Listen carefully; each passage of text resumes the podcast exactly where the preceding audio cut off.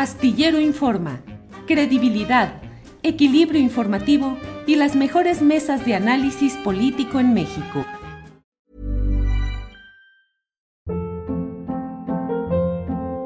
Hold up. What was that? Boring. No flavor. That was as bad as those leftovers you ate all week. Kiki Palmer here, and it's time to say hello to something fresh and guilt-free. Hello Fresh. Jazz up dinner with pecan-crusted chicken or garlic butter shrimp scampi. Now that's music to my mouth. Hello Fresh. Let's get this dinner party started. Discover all the delicious possibilities at hellofresh.com. Selling a little or a lot?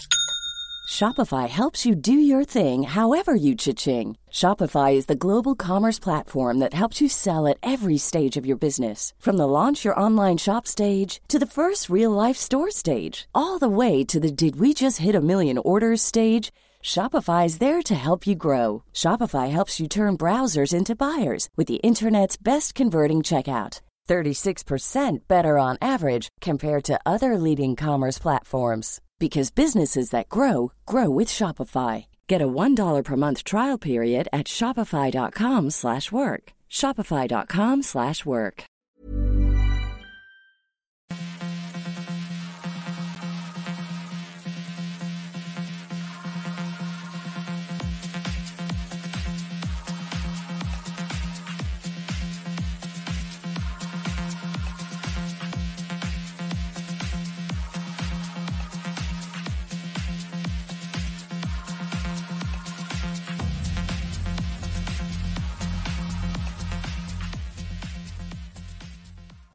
La una de la tarde, la una de la tarde en punto y ya estamos aquí en Astillero Informa. Muchas gracias por acompañarnos en este lunes 16 de mayo de 2022. Gracias por estar en este esfuerzo periodístico que le lleva información, análisis, debate, los asuntos más interesantes del día, como siempre. Y hoy tenemos un programa realmente muy completo. Esa es la verdad.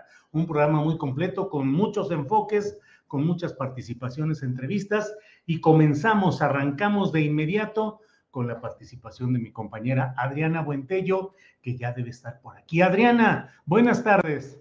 ¿Cómo estás, Julio? Muy buenas tardes. Saludos a todos los que ya nos están viendo por acá que ya se empiecen a conectar, que suba ya, que empiecen a subir los likes y la audiencia. Empezamos con mucha información, Julio, pues ya conforme se acercan también las elecciones y también hay que decirlo, pues la, el 2024 ya está a la vuelta de la esquina, así, así que se empiezan a mover muchas cosas, Julio. Antes de que entremos ya a las cosas serias de la vida, déjame preguntarte, ¿te desvelaste viendo todo este, el eclipse lunar o no estuviste atenta a ese fenómeno que ayer concentró mucha atención en todo el país, Adriana? No, me lo perdí porque la verdad es que los fines de semana me pasa mucho, que no sé, yo creo que a muchos, a muchos de la audiencia también me, comprenderán, que es cuando juntamos todas las labores domésticas. pues sí, estuve lavando hasta muy, hasta muy tarde, pero sí lo disfruté, este, porque desde mi ventana no se ve, tendría que subir esto, salir la verdad es que estuve disfrutando mucho las imágenes que pusieron en Instagram, que pusieron, incluso Marcelo Ebrard eh, mencionaba que el fotógrafo de ahí de la Secretaría de Relaciones Exteriores pusieron muchas fotografías en, las redes sociales y, la disfruté, y disfruté mucho ese trabajo que hicieron todos los internautas, pero sí me lo perdí, lo vi ya muy, este, pues muy, muy de madrugada, pero sí muy, muy bonita la, la luna. Vi que también pusiste pusiste una, una imagen tuya también de, cómo lo tomaste. Bueno, pues empezando la semana, buen lunes, buen inicio de semana y con mucha información eh, ahí pendiente, Adriana. ¿Con qué vamos a iniciar? Fíjate, Julio, que algo que ha estado dando es mucho para platicar, analizar, mucha información al respecto de esta cumbre de las Américas que viene ya pues, en unas cuantas semanitas pero por supuesto que el presidente López Obrador ha puesto sobre la mesa algo que es importante en términos informativos y periodísticos porque había anunciado en Estados Unidos que no habría de invitar a ciertos países que considera una dictadura. Y el presidente López Obrador ha insistido en que se tiene que invitar a todos los presidentes Curioso, Julio, que también llama la atención que en esta gira que hizo el presidente López Obrador por Centroamérica, eh, el, presidente López Obrador mencionó en una conferencia mañanera que algunos líderes de Centroamérica le preguntaron cuál era su opinión. Eso creo que llama mucho la atención, Julio, porque es importante cómo ven al presidente López Obrador en América Latina, cómo ven la popularidad que tiene un presidente como el nuestro en el exterior, más allá de lo interno. Así que hoy el presidente eh, dio a conocer que va a venir una delegación de Estados Unidos a, ver ese tema de la cumbre de las Américas y que hoy sostendrá el canciller Marcelo Ebrard una llamada con el secretario de Estado eh, Anthony Blinken. Así que es interesante lo que mencionó hoy el presidente. Si te parece, escuchamos qué fue lo que dijo y platicamos. Y ha habido una actitud muy responsable de parte del gobierno de Estados Unidos porque no han salido a negar la posibilidad de que participemos todos. Incluso la vocera de la Casa Blanca mencionó de que todavía no se habían eh, mandado las invitaciones. Y es cierto. Y yo tengo confianza en el presidente eh, Biden, porque es un hombre que busca la conciliación, que busca el diálogo. Y eh, creo que eso es lo mejor, no la confrontación, no la discriminación. Hoy va a hablar por teléfono el secretario de Relaciones Exteriores de México, Marcelo Ebrard, con el señor Blinken, que es el jefe del Departamento de Estado y el miércoles eh, viene una comisión de los organizadores de la cumbre. ¿Visitan Palacio Nacional? Sí, y los vamos a recibir con mucho gusto y vamos nosotros a exponer el por qué consideramos que debemos unirnos todos y que es un momento estelar. Sería algo extraordinario, es inaugurar una etapa nueva en las relaciones entre los países de América. Una especie de presión, Julio, que dice el presidente López Obrador que confía en Biden. ¿Cómo ves? Fíjate que me parece muy interesante lo que está sucediendo porque de entrada no ha habido una descalificación, como bien lo plantean el propio presidente de la República, no ha habido una descalificación de la idea que los adversarios internos en México del presidente López Obrador de inmediato calificaron de una ocurrencia, de un disparate, de una provocación riesgosa, porque nos podría colocar en una situación de confrontación directa con el gobierno de Estados Unidos. La verdad es que, bueno, por las razones que sean, y yo he expresado incluso en algunas videocharlas, la idea de que Estados Unidos ya no es el mismo y está en una situación de declive, de menos fuerza, de necesidad de alianzas, tiene eh, el gran, la gran presencia de China, amenazante para Estados Unidos y para el continente americano, en el sentido de que es una fuerza que está atenta, tratando de entrar, de colocarse, de hacer alianzas, y eso afecta pues los intereses geopolíticos de Estados Unidos. Y por otra parte, el hecho de que cada vez hay más gobiernos de índole progresista, en el grado que le queramos poner del 1 al 10, pero cada vez hay más gobiernos progresistas o de izquierda o populares y eso implica un cambio político. Y el hecho de que venga una delegación de Estados Unidos, los organizadores de la cumbre, para platicar, pues es ponerle atención a lo que está planteando el presidente de México y que ya ha tenido respuestas específicas en Bolivia, en Honduras, donde la presidenta no ha dicho que no irá, pero sí ha planteado su reticencia a que no haya inclusión, Argentina, Chile, donde tampoco se está diciendo que no vayan a ir a la reunión, pero sí ha dicho la canciller de Chile que mm, sin todos los países de América sería una cumbre débil o poco significativa, algo así. Total que muy movida la política en este ámbito, Adriana. Julio, no sé si crees que también es una especie de eh, reconocimiento del propio gobierno de Estados Unidos, el liderazgo que tiene el presidente López Obrador en América Latina, dada la popularidad, la amplia popularidad que tiene, pero el venir aquí a platicar sobre esta inquietud, yo decía de pronto de broma un poco en Twitter que el, López, el, presidente López Obrador poniendo el desorden, porque evidentemente, eh, aunque quizá no haya salido directamente de él en estas eh, pláticas que tuvo cuando fue a, Centroamérica, sí fue quien lo puso mediáticamente sobre pues, sobre la mesa. Así que es una especie quizá de reconocimiento, Julio, del liderazgo que tiene López Obrador y por eso quizá la, pues no han descalificado eh, estos llamamientos que ha hecho el presidente López Obrador y lo que es cierto también y que se mantiene hasta la fecha o por lo menos hasta el día de hoy, la semana pasada precisamente la vocera había dicho de, la Casa Blanca que todavía no se habían mandado las invitaciones y por lo que vemos, eh, según lo que dijo el presidente López Obrador, siguen aún sin enviarlas porque también mencionó justamente esa declaración y confirmaría el presidente López Obrador que no ha recibido México esa invitación. Adriana, ¿qué cosas subversivas, insurreccionales, incorrectas has dicho en este tramo que ya nos desmonetizaron, Adriana? A ver. Híjole, me porté mal. ¿Qué, ¿Qué dijimos? ¿Qué hicimos? O sea, hemos hablado pues de política internacional y de la cuestión geopolítica y de la cumbre de las Américas y del presidente de México, eh, en que del, del, de la luna, del eclipse de luna, y ya nos ni siquiera, ni siquiera mencionamos, porque de pronto siento que estamos en los 60, 70, Julio, cuando todo el mundo piensa que los de izquierda somos socialistas o comunistas. Ni siquiera mencioné nada por el estilo. Pero bueno, pues así seguimos, así estamos. Eh, a la audiencia le diremos que estamos siendo desmonetizados, como en otras ocasiones.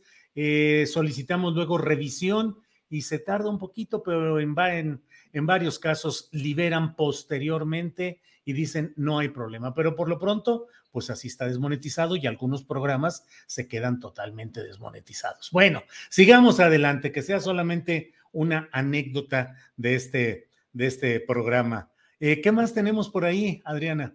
Pues nos vamos a ir ya acercándonos un poco al 2024 ya sabes que siguen todos estos ejercicios de las encuestas, si bien que las encuestas, aquí lo hemos mencionado, lo has mencionado particularmente, Julio, que tienen, pues también es eh, el dueño de las encuestas o los resultados ganadores de quien las paga, pero interesante también ver cómo mediáticamente, en el caso del financiero, que es una de las encuestas que tienen, digamos, más credibilidad o que han tenido, pues, más eh, eh, aceptación en diferentes espectros políticos, hay aquí un tema que ya habíamos platicado con la encuesta del Reforma sobre el caso de Marcelo Ebrard y Claudia Sheinbaum, porque aquí los ponen en un empate técnico y pues muy por debajo, en el caso de las personas que entrevistaron morenistas, eh, Julio, a Ricardo Monreal, lo vemos como muy abajo a Ricardo Monreal y ya estarían prácticamente despuntando eh, o exclusivamente ya en esta carrera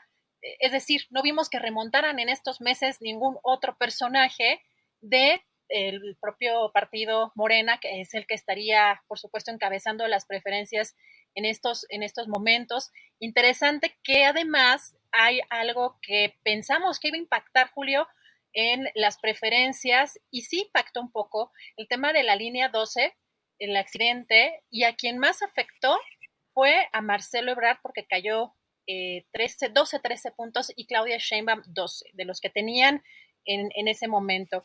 Eh, son los únicos, eh, Julio, que están, digamos, en esta parte de, de, los morenistas o de Partido Morena, que estarían realmente compitiendo. Adán Augusto, que pensábamos que de pronto podría ser, o que quién sabe, todavía podría ser de los destapados o tapados, eh, alguien que pudiera remontar, pues está muy abajo todavía, Julio. Y también incluso pusieron a Rosa Isela, la secretaria mm. Rodríguez, la secretaria de Seguridad, que yo no sé si tú la habías visto destapada o en algún momento por qué la contemplaron. De pronto contemplaron aquí algunos personajes que me parecen un poco eh, particular. Lo que llama la atención, Julio, es que como en, digamos, entre alianzas, o sea, no como partidos, pero hacia el 24 en alianzas y Morena y, la alianza PRI, PAN y PRD, aparentemente estarían muy, eh, estarían ya casi alcanzándolos. Así que esa es, la parte que está eh, interesante. Estarían en 40% la alianza PAN-PRI-PRD, en 45% la alianza de Morena, Partido Verde Ecologista de México y Partido del Trabajo. Y lo, ya lo pongo a colación por tu columna el día de hoy, justamente lo que mencionas de este acercamiento del presidente López Obrador con movimiento o con algunos personajes de Movimiento Ciudadano, como Samuel García y Enrique Alfaro, de tener o mantener una buena relación. Movimiento Ciudadano de Intención tiene 9%, así que eh, si se juntaran, aparentemente, pues sí habría ahí un tema. Julio, ¿cómo ves?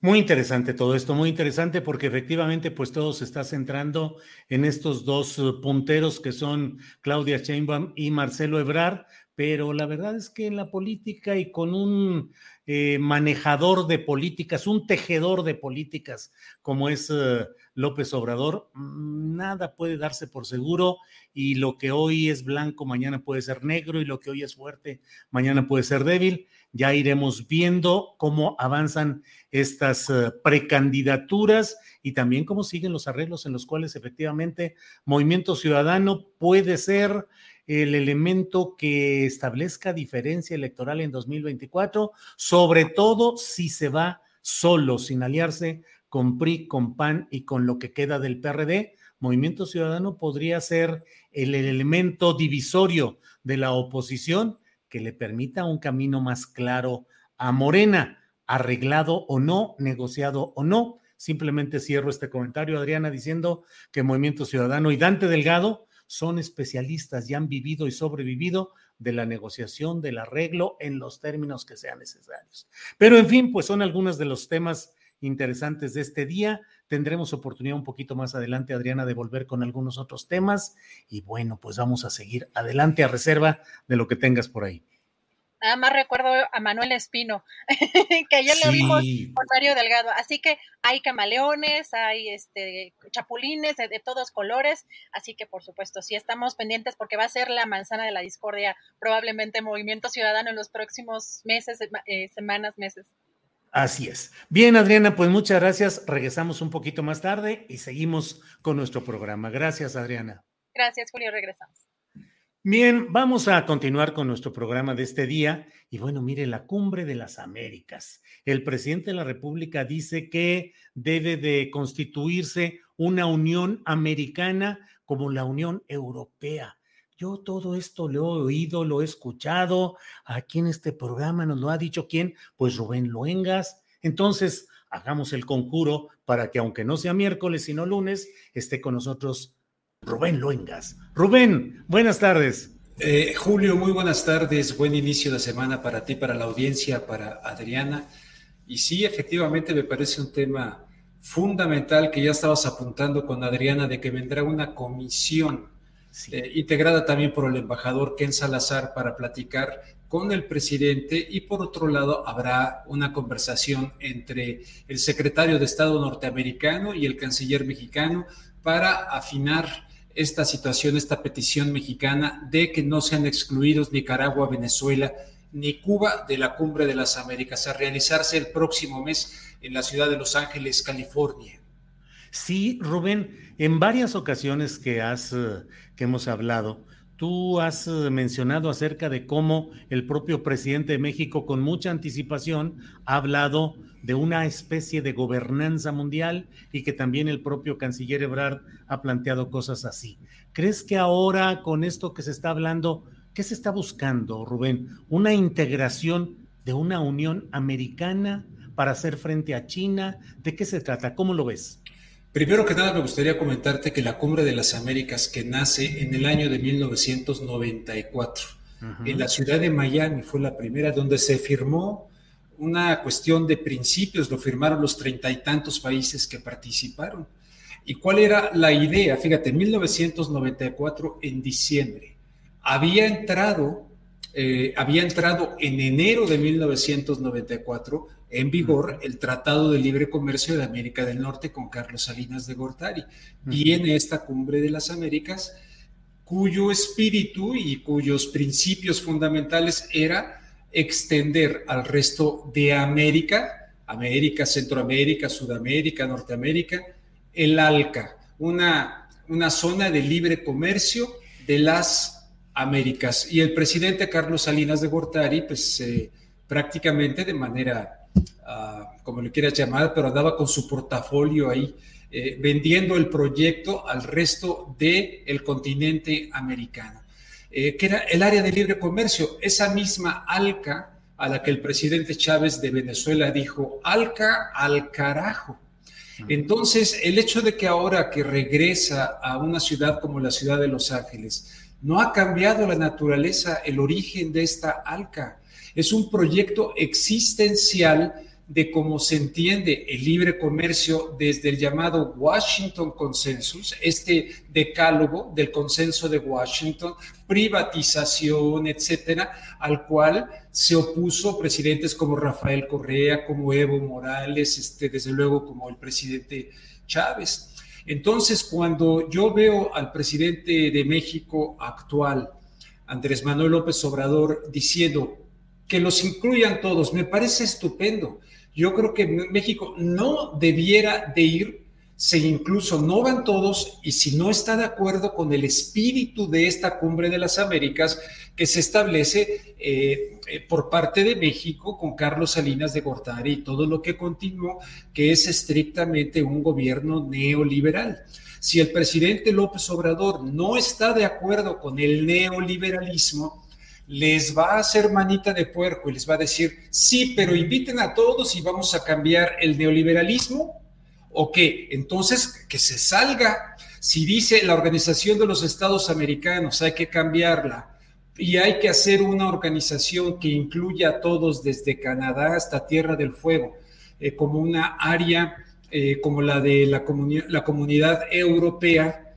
Eh, mi querido Julio, pues esto encaja perfectamente con lo que planteó en su momento el señor Rockefeller y el señor Steve Brzezinski, que crearon la comisión trilateral. Para mí no es nada nuevo y para quien está bien informado no es nada nuevo. Y, y ahora resulta que aparece Andrés Manuel López Obrador básicamente con el mismo proyecto de Carlos Salinas de Gortari, pero con esteroides, porque eh, Carlos Salinas de Gortari en principio planteaba la, eh, la integración Canadá, México y Estados Unidos y extender el ALCA a toda América Latina. Bueno, ahora el presidente López Obrador habla de una cuestión tipo comunidad económica europea con Estados Unidos y Canadá. ¿Cuál va a ser el alma de esa comunidad? ¿Cómo se va a definir si no se pueden poner de acuerdo para una cumbre de las Américas allá en Los Ángeles y se está pidiendo que vaya Nicaragua, Cuba y Venezuela? Quiere decir que Venezuela Cuba y Nicaragua en un momento dado van ahí pues para pelearse y defender sus posturas o qué va a ocurrir, cuál es el espíritu de esta que nace, su cuna es el, Tratado de Libre Comercio, su cuna es esa visión este, neoliberal por excelencia. Entonces, francamente, a mí me, me desconcierta mucho, además de que yo he dicho en reiteradas ocasiones, que, yo recuerde, salvo que tú me corrijas, eh, ni en los proyectos de nación, ni en campañas de López Obrador, nunca, jamás, él habló de un proyecto de nación que se incluyera en una comunidad económica europea. Quien sí me lo dijo, desde luego aparte de Carlos Salinas de Gortari, en fin, fue Vicente Fox Quesada. Eh, antes de que se peleara conmigo el señor, él me dijo que la tirada era a largo plazo establecer algo en México como la Comunidad Económica Europea. Me lo dijo Fox, con el libre tránsito de personas, dije moneda única. Eso sería muy a largo plazo, eso sería muy a largo plazo. Entonces ahora el presidente de la cuarta, el presidente de la izquierda mexicana, resulta que continúa y todavía más con un proyecto neoliberal de Carlos Salinas de Gortari y un poquito antes de Miguel de la Madrid con la privatización de la banca y todo, pues está muy desconcertante, muy contradictorio. Ahora, Rubén, em, en otra eh, cara de este poliedro geopolítico, hay entusiasmo en México al ver que el presidente López Obrador está eh, pues teniendo una mayor comunicación con países de Centroamérica, eh, una mayor conexión con posturas en este caso de Bolivia, que el presidente de Bolivia también dijo que no iría, eh, de la presidenta de Honduras, que hizo críticas a la no inclusión en la cumbre, Argentina, Chile. ¿Te parece que el presidente de México está asumiendo un liderazgo político regional centro Latinoamérica, eh, centro y Sudamérica, pues latinoamericano, por un lado, o que forma parte de arreglos políticos para poder incluir a todo este bloque en un proyecto de integración de una Unión Americana? Primero te diría que es un liderazgo, en mi opinión, muy distante del liderazgo que tuvo el presidente Hugo Chávez de Venezuela que en torno a él, por ejemplo, citas a la nueva presidenta de Honduras, bueno, recordemos a Mel Zelaya, eh, eh, eh, Evo Morales, el presidente Néstor Kirchner de alguna manera, el presidente Rafael Correa, cuando se estaban enfrentando a Álvaro Uribe y a toda esta a estos países testaferros de Estados Unidos incrustados en América Latina. Entonces, hay un liderazgo que en todo caso no me resulta todavía tan natural porque eh, propuso el presidente de Venezuela como para contraponer el ALCA y por lo tanto la cuna de estas cumbres de las Américas, en su ideología existencial propuso un ALBA. Te decía, ALCA al carajo, este criterio de libre comercio de Estados Unidos que exporta, como me dijo alguna vez el presidente Rafael Correa cuando era candidato y que lo entrevisté, qué cínicos el Washington Consensus, hasta cínicos son, es un, es un consenso de Washington. Entonces, ahora yo le pediría al presidente de México claridad con respecto a lo siguiente. La idea de una integración de toda América al estilo de la Unión Europea, que además tiene serios problemas la Unión Europea, desde el punto de vista de su integración, que ahorita la estamos viendo con una OTAN que no desapareció, y que está más presente que nunca y que se van a integrar ahora Finlandia y que se va a integrar Suecia y poniendo en riesgo la situación mundial, pues que fuera muy claro, porque por ejemplo ya tenemos a Colombia en la OTAN y decir Estados Unidos es aliarse con Estados Unidos y con Canadá, es aliarse con quienes manejan la OTAN. Entonces, o realmente... Eh, ha pasado desapercibido de mi conciencia política y periodística que el presidente López Obrador tiene una capacidad inigualable que ningún otro presidente en México ha tenido para que ahora convenza a Estados Unidos, a Colombia, este, a otros que están ahí disfrazados, medio de izquierda, etcétera, pero que en realidad siguen la agenda de los Estados Unidos. Quiere decir que entonces pues ahora sí que desde Macuspana, Tabasco, tenemos a alguien que evidentemente tiene la capacidad de convencer lo que nadie ha hecho en toda la historia de México desde que la independencia mexicana, pues sería fantástico, ojalá, y más aún cuando el presidente dice la fraternidad universal, wow, pues ojalá. Ojalá sí sea, pero dada la historia del mundo, pues eh, hasta no ver, no creer, yo no sé de dónde surge ese liderazgo o si, como tú dices, hay acuerdos inconfesables con Larry Fink, que ya van dos veces que se reúne, este señor de los fondos buitre por excelencia como BlackRock, y realmente hay un proyecto en el cual tal vez diga el presidente, pues nos van a tratar mejor y van a hacerle un poco como lo hicieron con España, con Portugal, con Grecia, para el ingreso o la conformación de esta comunidad económica europea. Pues hasta no ver, no creer, pero yo ahorita por lo pronto le pediría claridad al, al presidente que nunca como candidato ofreció esto que está ofreciendo ahora y esa idea de él o realmente forma parte de aquel viejo proyecto, porque en el proyecto que te hablo de la Comisión Trilateral y de David Rockefeller estaba el de la Comunidad Económica Europea, donde por cierto, pues ya tienes al señor Felipe González, que es el que mete a España en la OTAN y todo esto de la Comunidad Económica Europea, adiós peseta y entra el euro siendo que al señor Felipe González, y está perfectamente demostrado por Alfredo Grimaldes en dos libros, fue un tipo colocado por la CIA en el poder en España. Por lo tanto, habría que ver, ¿no? Porque, pues, eh, ya lo dijo alguna vez el señor Sniebresinski de la Comisión Trilateral, no queremos un Japón al sur de la frontera o sea, ni en México ni para nada para atrás. ¿De quién es el diseño que anda vendiéndonos ahora Andrés Manuel López Obrador? Yo me lo pregunto con todo respeto. ¿De quién es el sueño? ¿De quién es ese sueño? Que sería fantástico si fuera eh, con equidad, si fuera con justicia, si fuera... pero por favor, los Estados Unidos son los Estados Unidos.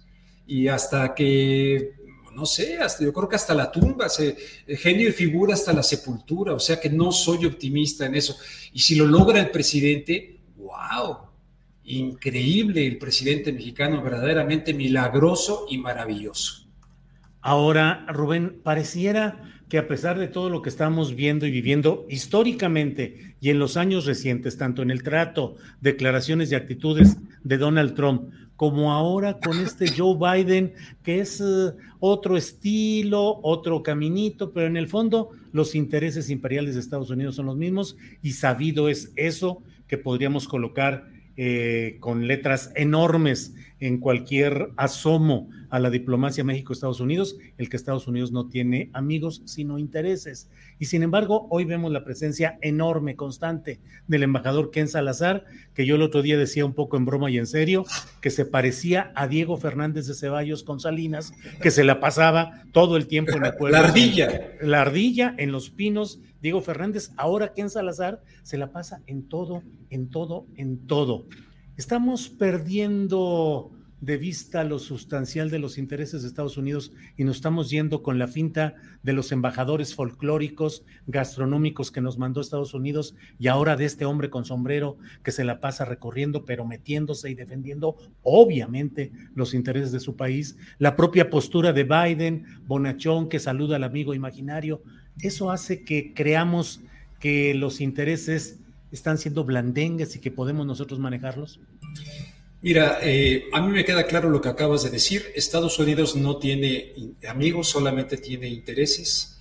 Eh, el, lado republicano y el lado demócrata, bueno, sí se pelean que si el aborto, que si no el aborto, que si el matrimonio gay, que si no el matrimonio gay, está bien, pero en el núcleo duro de lo que es el complejo militar industrial, de lo que es la situación económica de los Estados Unidos, pues no hay no hay diferencia realmente. Mucha gente tiene conciencia de esto como uh, como Chomsky, muchísima gente lo tiene perfectamente claro. Entonces, en ese sentido, y por cierto, mucha gente cree que históricamente nos va mejor con los demócratas, pues no ha sido cierto que nos vaya mejor con los demócratas, ni que al mundo le vaya con los demócratas eh, mejor.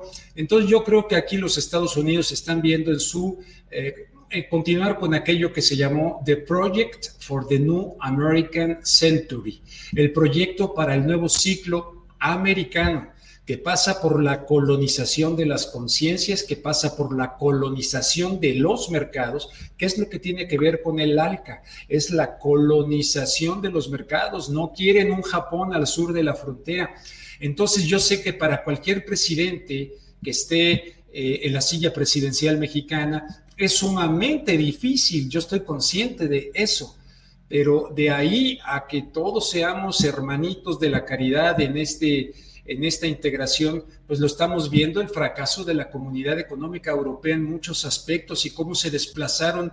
Eh, eh, negocios familiares de antaño en diferentes partes de Europa y que fueron absorbidos por otras potencias y desde luego el mando de Bruselas y el mando de Alemania.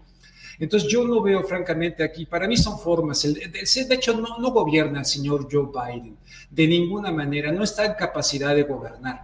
Hay varios videos ya donde se le ve totalmente extraviado y se le ve a Kamala Harris, se le ve junto con Joe Biden, que, eh, es decir, con este Obama que ha aparecido por ahí y todo el mundo desbocado saludando a Obama y saludando a Kamala Harris y el otro pobre que hasta pena, sinceramente, pena da. Entonces yo no creo que va por ahí, porque aparte hay un gobierno que gobierna al gobierno de los Estados Unidos, que está agazapado pues eh, en la élite estadounidense y mundial, y entonces a México le han asignado un papel desde el exterior, desde hace muchísimo tiempo, desde con Carlos Salinas de Gortari. ¿Y hacia dónde va ese proyecto? ¿Hacia dónde van a forzar para que la, Larry Fink, debes de saberlo muy bien, que se acaba de reunir en Palacio Nacional y donde salió Sergio Méndez, el, director de Black Rock mexicano, egresado de la ITAM, que salió con una carpeta sobre seguridad nacional de México en sus manos. Ellos deben saber muy bien y un antecedente. Eh, eh, eh, la Alianza para la Seguridad y la prosperidad de América del Norte, que tanto te he citado con el señor Fox en Hueco, en Texas. ¿Hay una continuidad de todo esto? No digo que el presidente López Obrador se ponga como Pancho Villa y vamos a... No, de ninguna manera. Pero sí me gustaría como ciudadano y como periodista saber cuál es la verdad del origen de esta propuesta del presidente, que a fin de cuentas es la promoción del ALCA, porque él renovó el Tratado de Libre Comercio, que es el TEMEC, y el TEMEC es neoliberal, neoliberal, neoliberal. Rubén Loengas, pues como siempre, un placer platicar contigo, tener este asomo a todos estos temas. Te agradezco como siempre, a reserva de lo que desees agregar, siempre eh, puestos para escucharte, Rubén. No, te mando un fuerte abrazo, te mando el deseo de que tengas una excelente semana. Y qué bueno que entré después de la desmonetización, porque si hubieras desmonetizado ahorita. Rubén Luengas, el culpable por andar diciendo. No, ya estábamos desmonetizados. no hay ningún problema, Rubén. Te mando un fuerte abrazo a ti y a Adriana y, y hasta la próxima, Julio. Ya sabes que estoy a la orden. Que estés muy bien. Gracias, Rubén. Hasta luego. Gracias. Antes de ir con nuestra siguiente invitada, déjeme decirle que le invito a suscribirse a mi cuenta en Twitter. Eh, diariamente estoy poniendo un pequeño comentario al que le pongo como título en mayúsculas El Pozo. El Pozo es otra novela de Juan Carlos Sonetti, el gran escritor uruguayo ya fallecido, cuyo libro principal o más conocido es El Astillero y que es el libro que dio título a mi columna y al sobrenombre con el que ahora soy conocido como Julio Astillero. Así es que pongo esos segmentitos que se llaman El Pozo y pongo el, entre paréntesis, el día al que corresponden. Eh, el de hoy puse El Pozo, lunes, en la pila, una delegación conurbada a la ciudad de San Luis Potosí, empresarios relacionados con Claudio X González maniobran para quedarse con 1.800 hectáreas ejidales y construir un parque logístico industrial. En la tranza, hay representantes de la Procuraduría Agraria, que depende de la Secretaría de Desarrollo Agrario, Territorial y Urbano que dirige Román Meyer Falcón. Habrá asamblea de giratarios el próximo domingo. El Pozo. Sígame ahí en Twitter y suscríbase si es su voluntad a mi cuenta en Twitter. Bien, vamos de inmediato con nuestra siguiente eh, invitada, que es Jacaranda Correa invitada, qué feo nombre, dije Jacaranda, invitada, como estudiamos en. Y ahora nuestra invitada. Que pase la invitada. Sí, sí, que pase. Qué que pase la invitada. Perdón, Jacaranda, perdón, se me no te preocupes, querido Julio, no te preocupes. ¿Cómo estás? Bien, yo aquí bien. yo aquí, mira, te saludo desde la Ciudad de México, la ciudad de la eterna primavera. ¿Cómo ves? Aquí ya esto es un calorón. Mira cómo estoy, yo ya parece que estoy, de verdad, ¿eh? en Cuernavaca, en Acapulco. O sea, ya es impresionante. Digo, se agradece, es muy rico el calorcito, el sol y ayer, pues tener este cielo tan despejado nos permitió ver un extraordinario eclipse, este, sí, precioso, ¿no? Pero bueno, pues mucho calor. Eh, realmente este tema del cambio climático sí preocupa y sí hemos visto cómo ha ido cambiando la temperatura. Yo ya hasta voy a cambiar mi, este, pues ahí todo mi repertorio de ropa de la Ciudad de México, Julio. El vestuario, la indumentaria, sí, todo, todo. Pues Jacaranda, estamos en esta sección de removiendo neuronas.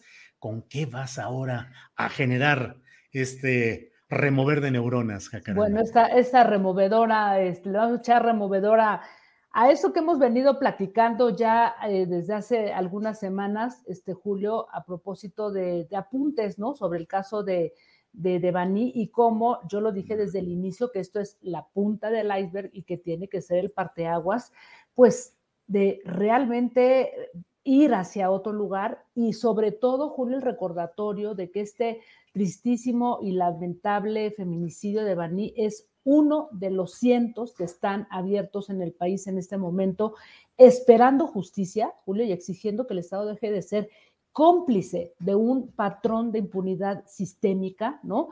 Que pues se refleja en los manoseados deficientes procesos eh, judiciales que terminan, uno, o por dar carpetazos o por limitar y entorpecer todas las investigaciones, porque en vez de tipificar como feminicidio una muerte violenta, terminan metiéndolo al cajón de los homicidios dolosos o de los suicidios. Y justamente este quiero aprovechar para poner esa otra muestra de lo que ayer ocurrió en Puebla, este Julio, porque hubo una marcha de varias eh, organizaciones, mujeres, las familia, la familia de la joven pediatra, no sé si tú lo recuerdas, Cianya Figueroa Becerril, de, de 26 años, que trabajaba en, un hospital en, Puebla y que fue encontrada en su departamento, ¿no? Este, con rastros de, pues, de, sangre, habían dicho que, que, había sido un suicidio y todo eso se dijo que la chica, eh, bueno, se había demostrado por una carta que la chica, este, ya había dejado dirigida a sus padres. Luego, toda esta versión fue, em, pues, digamos que contraargumentada por la propia familia, incluso por, las, por los compañeros de, de Cianya, que dijeron, oigan, es que esto no puede ser, o sea, un caso enredadísimo. ¿Y qué cree que pasó? Pues igual que como en el caso de Devani, eh, la mamá y el papá de, de, esta chica de Cianya mandaron a hacer un peritaje particular porque no estaban de acuerdo con la Fiscalía este, de, Puebla eh, en todas las investigaciones y decían que esto no podría ser. Y bueno, pues ni más ni menos, pues encontraron en, este peritaje inconsistencias. En primer lugar, eh, terrible, ¿no? Un, un, peritaje en grafoscopía que decía que la carta que habían encontrado junto al cuerpo de Cianya era una falsificación por imitación, porque además esa carta no se la habían dado a los papás y, en fin, casi lo que hemos visto en el caso de, de, Baní Julio, pero reflejado en otra mujer y en otra familia. En segundo lugar, también este peritaje privado dijo que el cuerpo de la joven no correspondía a un suicidio por ahorcamiento porque tenía muchas otras lesiones, que la fiscalía no había sellado el inmueble en su totalidad como correspondía y también hablaban de pues em, manipulación de, pruebas, ¿no? El celular de la pediatra y una declaración falsa de un agente, quien fue el que dijo que había recibido la carta, aunque después se dieron cuenta que era falsa, Julio un verdadero desastre, un asco manoseado este caso, que ayer justamente pues se cumplían cuatro años del feminicidio y la familia sigue buscando justicia y pidiendo la destitución de la fiscal este, de, Puebla, ¿no? Eh, y otro caso que dices, o sea, muchas similitudes con el caso de Monterrey. Así es, Julio, nada más porque no fue tan mediático como el de Devani, pero de verdad, si vas siguiendo los pasos, o sea, es es una, es una cantidad de, cosas que son realmente imperdonables, falsificación de pruebas, ¿no? Y además no permitir eh, tener a la familia acceso directamente al cuerpo, o sea, un verdadero desastre. Menos mal que el año pasado, el 28 de septiembre, apenas, un, juez de control le dio, bueno, ordenó a la Fiscalía General del Estado de Puebla investigar el supuesto suicidio de, de, de con perspectiva de género, con base, fíjate, e, es interesante esto, con base en una sentencia que dio la Suprema Corte de Justicia por el caso de Mariana, eh, de Mariana Lima Buendía, que es la hija de Irinea Buendía, que seguramente tú la recordarás, una mujer que ha tomado mucha este, fuerza, ¿no? También mediática por todo lo que ha logrado y la Suprema Corte de Justicia del 2015, gracias a ese caso que también había sido tipificado como suicidio, se reconoció que quien la había asesinado era un agente judicial del Estado de México. Entonces, la Suprema Corte dicta esta, esta sentencia en donde se estipula, entre varias cosas, que todas las muertes violentas este, de mujeres tienen que ser investigadas bajo el este, prototipo de, feminicidio, ¿no? Ahora está en, veremos esta, esta sentencia, Julio, porque al parecer, según he estado ahí leyendo y hablando con la gente del Observatorio este, Ciudadano Nacional del Feminicidio, eh, que dicen que eh, esta sentencia tan importante está como en entredicho porque no se incluyó en un documento eh, para darla a diferentes fiscalías por parte de la, de la Suprema Corte de Justicia, pero hay que ver, Julio, hay que ver qué pasa, pero solamente yo quería compartir esto porque me parece que no podemos seguir permitiendo ni normalizando esto. Puse el ejemplo, o sea, no, no fue tan mediático como el caso de Baní, pero es un cochinero y verdaderamente es terrible y como digo, pues es realmente una perpetuación de, la violencia a partir de un patrón de impunidad sistémica del que el Estado es cómplice mientras no decida realmente reagrupar y poner en esas fiscalías y en todas las instancias que hay, pues para poder dar un, este, justicia a todas las familias que han perdido hijas este, o mujeres en estas circunstancias, Julio.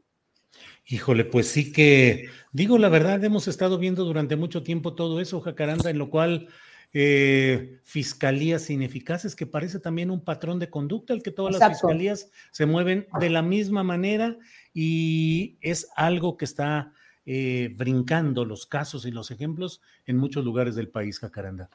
Así es, ¿no? Eh, se ha discutido mucho de la, independencia de estas fiscalías, Julio, pero pues en realidad eh, no vemos ninguna claridad. Ya estuvimos recientemente inmersos en el pleito ahí de, Samuel García con el fiscal, este, disputándose la independencia, pero ¿eso de qué sirve? Si de todas maneras nos hemos dado cuenta que es una fiscalía que ocultó pruebas y que además alteró la escena del crimen y además eh, consideró que esto había sido un accidente y no un feminicidio. Entonces, pues sí estamos en un, en un grave problema, Julio, y yo creo que alguien, ¿no? O sea, pensaba, no sé tú qué, qué opinas con esta Comisión Nacional de, de, Seguridad, este Consejo Nacional de Seguridad Pública, que tiene ahí un secretario que se supone que son los que tendrían que poner en orden todas estas instancias que procuran la seguridad de las ciudadanías en diferentes ámbitos, ¿no?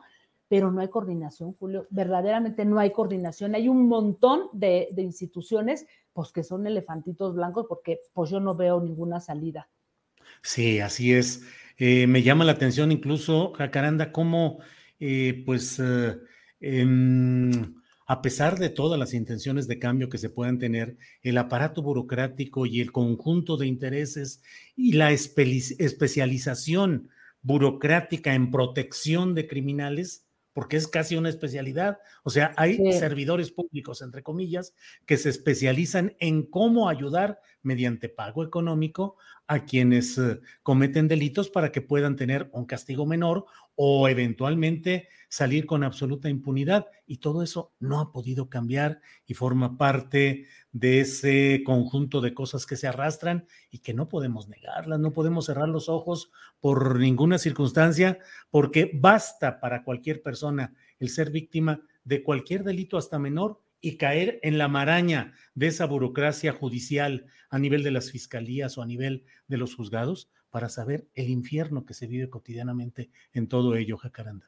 Así es, querido Julio, y, como tú dices, hay toda una estructura burocrática que no cambia, que perpetúa un machismo eh, y un patriarcado impune que verdaderamente está estancando todo, pero déjame decirte que no solamente son hombres, Julio, también hay fiscales mujeres como en el caso de Puebla, o sea, hay mujeres que deciden cobijar este sistema machista, patriarcal y no puede ser, o sea, entonces yo me pregunto, ¿quién va a poner orden? ¿Quién va a levantar la mano y a decir, tenemos que ir por acá porque si no o sea, cada año aumentan el número y nada más nos estamos este, así en el baile de las cifras contando muertas y no puede ser, Julio. Pues, eh, Jacaranda, muchas gracias por esta, este remover de neuronas de los lunes. Eh, en el chat hay muchos comentarios. Antonio Hernández dice, busquen el caso de Linda Valdés Hernández en Tehuacán, Puebla lo ha puesto varias veces. Vamos a, ver exactamente de qué. Linda Valdés Hernández. Linda Valdés Hernández, eso dice. En fin, pues eh, Jacaranda, muchas gracias y platicaremos la próxima semana y por lo pronto a seguir disfrutando del calorcito y de la indumentaria acomodada, arreglada para estos menesteres. Gracias, Jacaranda. Así es, que Julio, un abrazo desde la ciudad de la eterna primavera. Así es. Hasta pronto, un abrazo. Gracias. Hasta luego. Bien, gracias por todo esto. Me preguntan sobre el anterior eh, comentario en Twitter que puse en esta seccioncita que se llama El Pozo, porque la puse el sábado, y dice, peligrosa la desesperación electoral del gobernador de Tamaulipas, eh, Francisco Javier García Cabeza de Vaca. está decidido a todo para frenar a Morena, amagos y cárcel a opositores, uso de recursos ilegales, ambiente violento contra periodistas críticos. Mantengamos atención ahí. Eso escribí el sábado anterior en esta seccioncita llamada El Pozo, que estoy escribiendo diariamente con algún comentario, alguna reflexión o algún adelanto de cosas que pueden llegar en materia informativa o periodística. Hay que mantener la vista puesta en lo que sucede en eh, Tamaulipas y como siempre envío un gran saludo a periodistas críticos, valientes, que están haciendo periodismo auténtico allá. Marta Olivia López, directora del portal en un 2x3, Carlos Manuel Juárez de Elefante Blanco, muy atentos eh, a que a García Cabeza de Vaca y su comitiva no se les ocurra posar ni siquiera algún tipo de señalamiento adverso contra periodistas críticos, solidaridad de antemano y mucha atención y cuidado y respaldo con Marta Olivia López y con Carlos Manuel Juárez en Tamaulipas. Bueno, eh, son la, es la una de la tarde con 49 minutos y en este preciso instante entramos con nuestra siguiente invitada que es Claudia Villegas. Claudia, periodista y directora de la revista Fortuna. Claudia, buenas tardes. Buenas tardes, Julio. ¿Cómo están? Un abrazo a todos y a todas en este inicio de semana. Oye, yo ya no sé de qué, de qué platicar contigo. Andas en, espectáculos, en, en, competencias deportivas, ahí viendo básquetbol y no sé cuántas cosas. Luego, como mamá, andas allá atendiendo asuntos gastronómicos y de adolescencia y no sé cuántas cosas. Y además, todo el trabajo que tienes como periodista. ¿Cómo le haces, Claudia?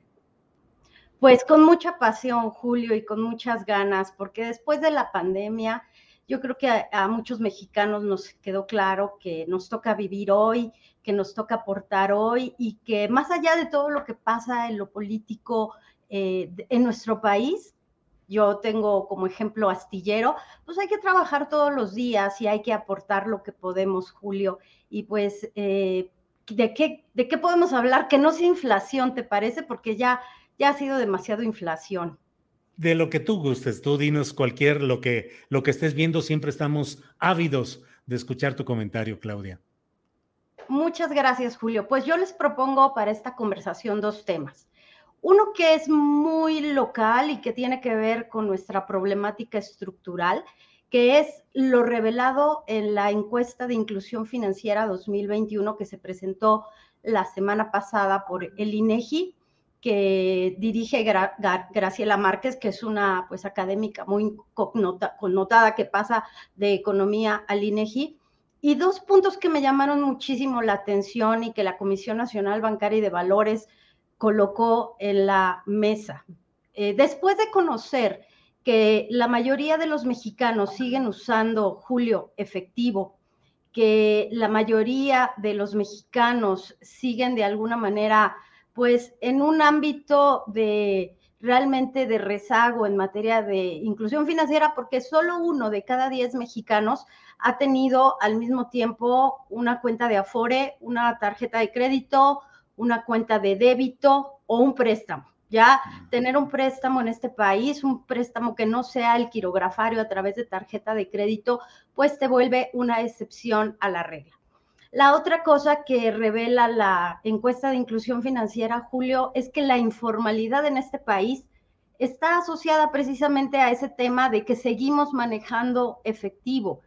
Uno, la primera hipótesis que me gustaría plantear es que una gran parte de la población sigue teniendo actividades en donde la bancarización no es la regla, por lo tanto son actividades que eh, permiten sobrevivir, pero que también son actividades informales. No nos metamos a si ganan poco o mucho, pero la mayor parte de la economía de nuestro país se mueve a través de efectivo. Eso es muy interesante.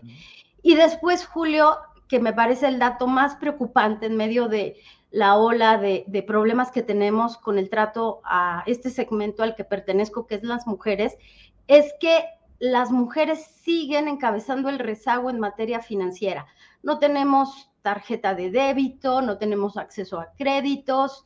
Y creo que en medio y después de, la pandemia, Julio, esto resulta muy preocupante en una economía en donde la mayor parte de la población somos mujeres. Como que parece que no checan los datos, Julio, porque tenemos un grave problema de vulnerabilidad financiera en el sector femenino. Y dijo la Comisión Nacional Bancaria y de Valores que al darse a conocer los datos de la encuesta de inclusión financiera, se tenían que diseñar ya políticas públicas para que las mujeres comiencen a ser una parte bien remunerada, porque trabajamos mucho, Julio, pero no se está remunerando el trabajo que hacen las mujeres porque tienen que quedarse en casa. Después de la pandemia se quedaron en casa las mujeres para cuidar a los niños, a los adultos mayores y no están teniendo este, esta remuneración, Julio. Y entonces no hay acceso a FORES, el acceso a las mujeres respecto a, las, a los hombres a una cuenta para el retiro es mucho menor.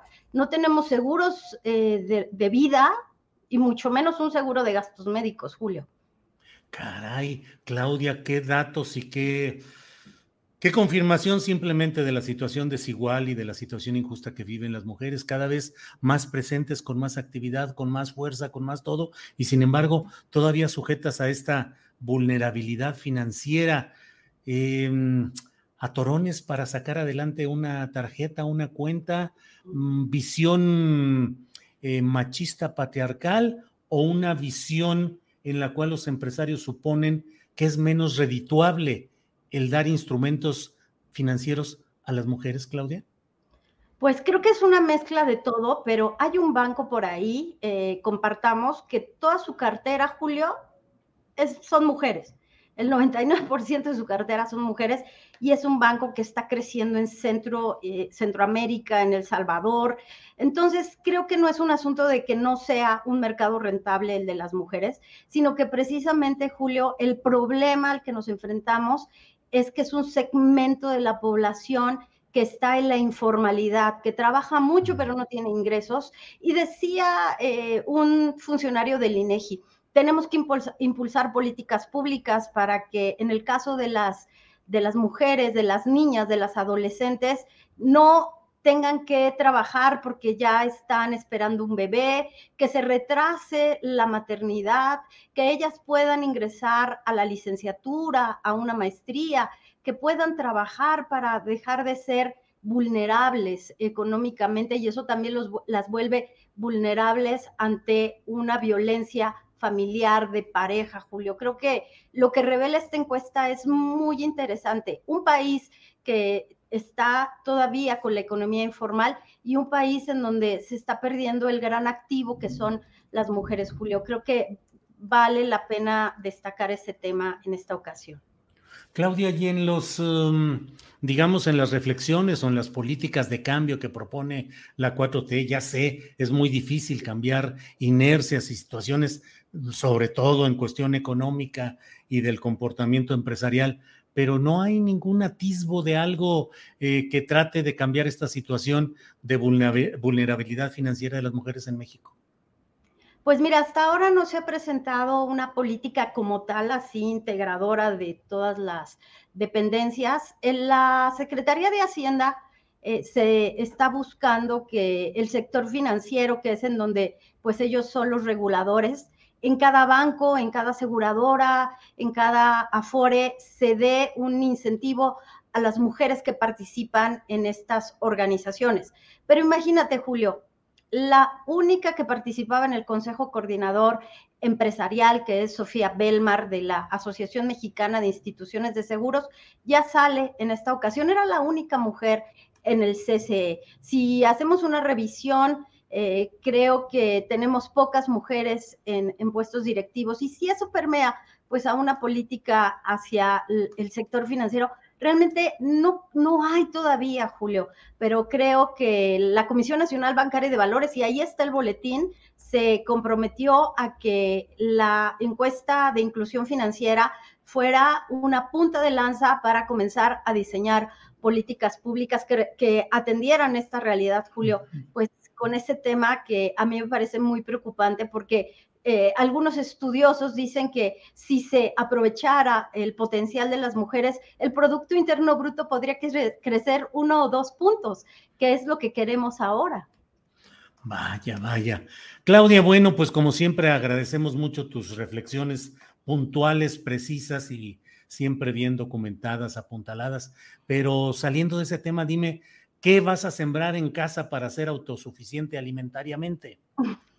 Mira, yo ya tengo un limonero que se ha hecho famoso ahí en la lo he visto, Lo he visto, sí. Cada semana yo tengo limones y no me preocupo por el precio del, limón.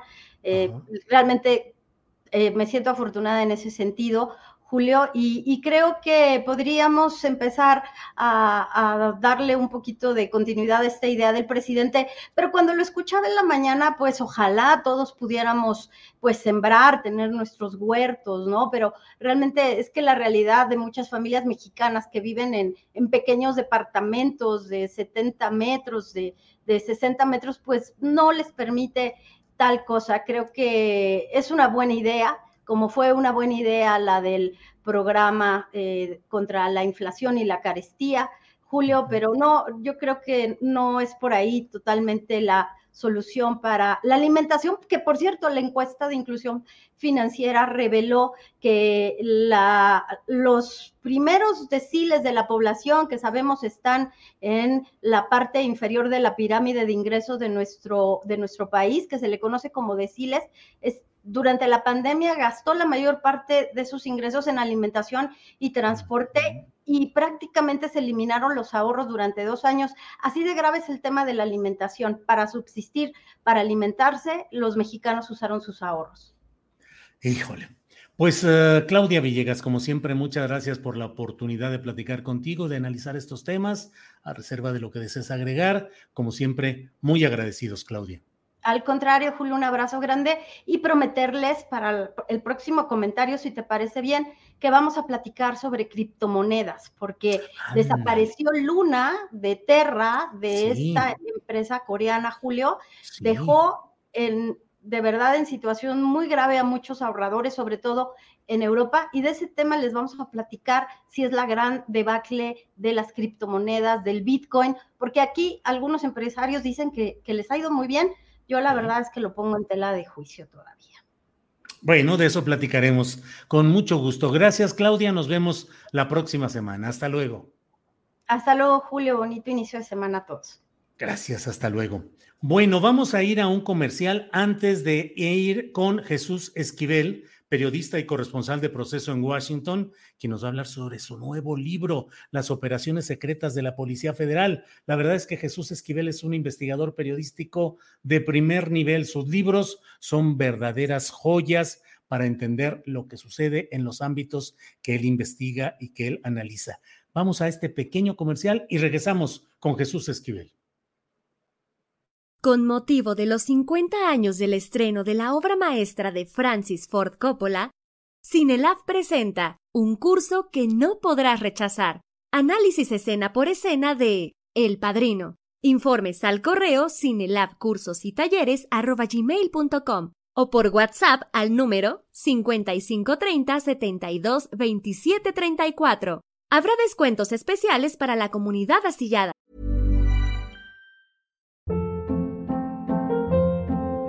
Hold up. What was that? Boring. No flavor. That was as bad as those leftovers you ate all week. Kiki Palmer here, and it's time to say hello to something fresh and guilt-free. Hello Fresh. Jazz up dinner with pecan-crusted chicken or garlic butter shrimp scampi. Now that's music to my mouth. Hello Fresh. Let's get this dinner party started. Discover all the delicious possibilities at hellofresh.com. Hey, it's Ryan Reynolds, and I'm here with Keith, co star of my upcoming film, If, only in theaters, May 17th. Do you want to tell people the big news?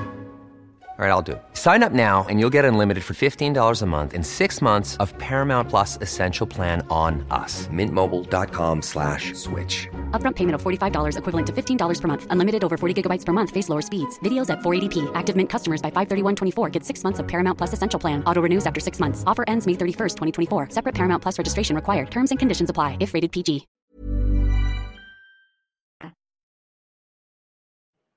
Bueno, la verdad es que yo estoy picado, yo voy a hacer lo posible por tomar ese curso porque a mí el padrino, pues ya saben ustedes, sobre todo el padrino 2, es la joya cinematográfica para mí, junto con eh, Apocalipsis Now y con algunas otras eh, películas que, bueno, no es el momento para platicar de ello, sino de ir ya con Jesús Esquivel, periodista, corresponsal de proceso en Washington. Don Jesús Esquivel, Gusto en saludarlo. Julio, el gusto es mío. Muchas gracias por la invitación. Al contrario, Jesús, que te das tiempo para estar presente haciendo comentarios en medios electrónicos, eh, tus envíos como corresponsal de todo, y ahora tienes un nuevo libro, Las operaciones secretas de la Policía Federal. Como luego dicen, ¿de qué va, Jesús? Eh, Julio, mira, eh, se trata de reproducir, ahora que ya se fusionó la Policía Federal con la Guardia Nacional, eh, unas operaciones que llevaron a cabo que eran desconocidas públicamente.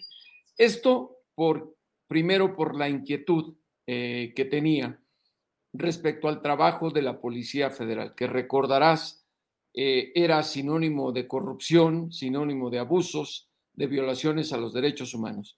Y tenía yo la inquietud de saber si algunos elementos profesionales de la policía pues cumplieron con su labor y creen en México y creen en la defensa de la ciudadanía. Y efectivamente, aunque me costó trabajo, eh, Julio, eh, revisé los expedientes, entrevisté a las personas que participaron en esos operativos y te diré que se trata de 10, de 10 casos, todos ocurridos en el estado de Chihuahua, eh, ya hace unos 10 años, por ejemplo, está el caso del asesinato de Marisela Escobedo, que recordarás, mm, sacudió a todo el país. Eh, caso de criminales conocidos en el crimen eh, organizado en el trasiego de las drogas, como el de el M10, el M12, eh, Ángel Salvador Tabuada Valenzuela, el hijo del asesino del poeta Javier Sicilia, el caso Eric Gómez Martínez, el Manitas, el caso Juan Carlos Sandoval Sañez, el Sabritas, el un enfrentamiento que hubo en Guadalupe y Calvo, la captura del Chapo Guzmán en Los Mochis, y el Cumbias, la madrina, el cantante, el Beni y el Balta, como se les conocía a estos criminales, y termino con el caso del Menón, el menonita o el canadiense. Te decía eh, que era interesante revisarlos eh, porque estos policías federales eh, llevaron a cabo eh, un trabajo de acuerdo al libro, es decir, investigaron, desarrollaron sistemas de inteligencia y sobre todo, que es lo que me llamó mucho la atención, actuaron hasta con sus propios recursos, ya que en el gobierno federal y en los gobiernos estatales, pues no les daban ni el equipo eh, ni la tecnología disponible para llevar a cabo estas investigaciones y tenían que acudir a las agencias de Estados Unidos que obviamente tienen dinero les prestaban y les convenía equipo tecnológico y además armamento. Creo que si los lectores revisan cada uno de los casos, eh, se podrán dar cuenta de que aún en esa maraña de corrupción que había en las policías eh, federales y estatales en México, sí hay elementos que creen en nuestro país, que creen en lo que hacen y que arriesgan su vida por salvarla de otros como es la labor de un policía profesional, Julio. y además, eh, termino con esto. Sí, sí, sí. Entrenaban a policías estatales para que actuaran con ellos. Y bueno, ahora lo sabemos, varios de estos elementos de la Policía Federal profesionales están por abandonar la Guardia Nacional, que no investiga, Julio. Eso sí hay que decirlo. No hay protocolos de investigación en la Guardia Nacional contra el crimen organizado. Eh, Jesús, eh, sí, desde luego, y es evidente que hay policías que han cumplido a riesgo de su integridad física, viendo pasar carretadas de dinero por enfrente a la que no le entran porque saben que tocar un peso de ahí implica comprometerse de por vida a estar al servicio de esos grupos. Pero también te pregunto, ¿no había también en este eh, meter o conseguir recursos para investigaciones, una especie de inversión? Yo recuerdo el caso de algún jefe de la Policía Federal de un estado de la República Mexicana que decía, a mí nomás me dieron la pura chapa de ser el comandante de la Policía Federal. Patrullas, armas, gasolinas, refacciones, personal, eh, te daban alguna plantilla básica, pero el resto, que eran las famosas madrinas o gente auxiliar y todo lo que se movía, era del bolsillo del jefe que le metía dinero como negocio para luego tener retribución. ¿Esto también se daba, Jesús? Claro, claro. Eh, es por eso que estos casos a mí me llamaron mucho la atención, porque se desarrollaron en su mayoría, Julio, durante el gobierno de César Duarte Jaques, ah. el, este exgobernador priista de Chihuahua, acusado de malversación de fondos y detenido en Estados Unidos. Y me comentaban varios de estos policías que participaron en los operativos que no les autorizaba el gobernador combatir al narcotráfico. Que él les decía abiertamente que no se metieran con el narcotráfico en Chihuahua, imagínate. y, estos policías, de manera separada, eh, no solo entrenaban a policías estatales, sino que también de su bolsillo, como lo dices tú, eh, les compraban el armamento y las municiones sobre todo, que era lo que les hacía falta. Eh, el desarrollo de los operativos de inteligencia, que es muy importante para cualquier combate al crimen organizado, también eh, cuesta dinero y lo desarrollaban estos policías con su propio bolsillo. Entonces es irónico que a veces la sociedad del país, porque desconocemos detalles y desconocemos que hay hombres comprometidos con la seguridad, pues con un mismo brochazo, Julio, pintamos a todos de corruptos, eh, de coludidos con el narcotráfico. Y fíjate que me llamaba mucho la atención en estos operativos que mujeres eran voluntarias para participar en los operativos eh, en estos casos que narro en el libro, sobre todo actuando como francotiradores eh, y vigilando la seguridad y estrategia en un operativo, sobre todo en lugares poblados, donde la gente corre mucho riesgo en caso de un enfrentamiento. Creo que manejaron esos operativos que describo en el libro con demasiado cuidado y efectividad. Lógico, Julio, eh, no encontré más expedientes sobre eh, casos de la Policía Federal porque no tuve acceso a ellos. Es muy complicado, no sé si tú lo has hecho también como investigador, que la ahora desaparecida Policía Federal compartiera con los medios de comunicación expedientes de los casos que llevó a cabo. Y sospecho que no lo hacían porque no solo había demasiados fracasos, sino también demasiada corrupción dentro de esa Policía Federal.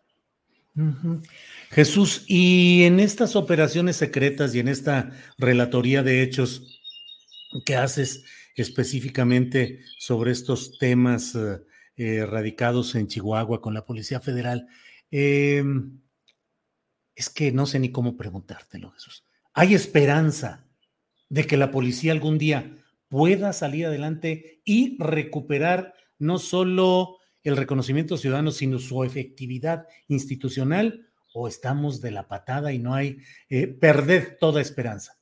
Pues mira, yo creo que nunca hay que perder la esperanza, más en un país tan sacudido por el crimen organizado como el nuestro, con tantos muertos.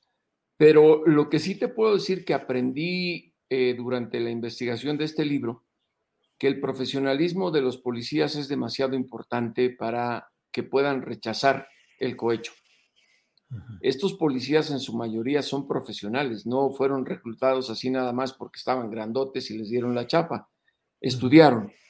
Y me parece, Julio, que lo que ocurre es que se enfrentan con gobernantes locales y estatales que significan una especie de bloqueo para su labor.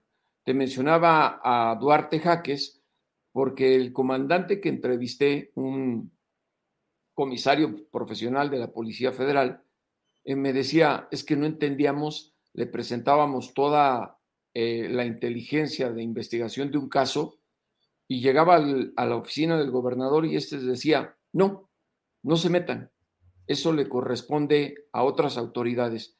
Y chocaban con ello.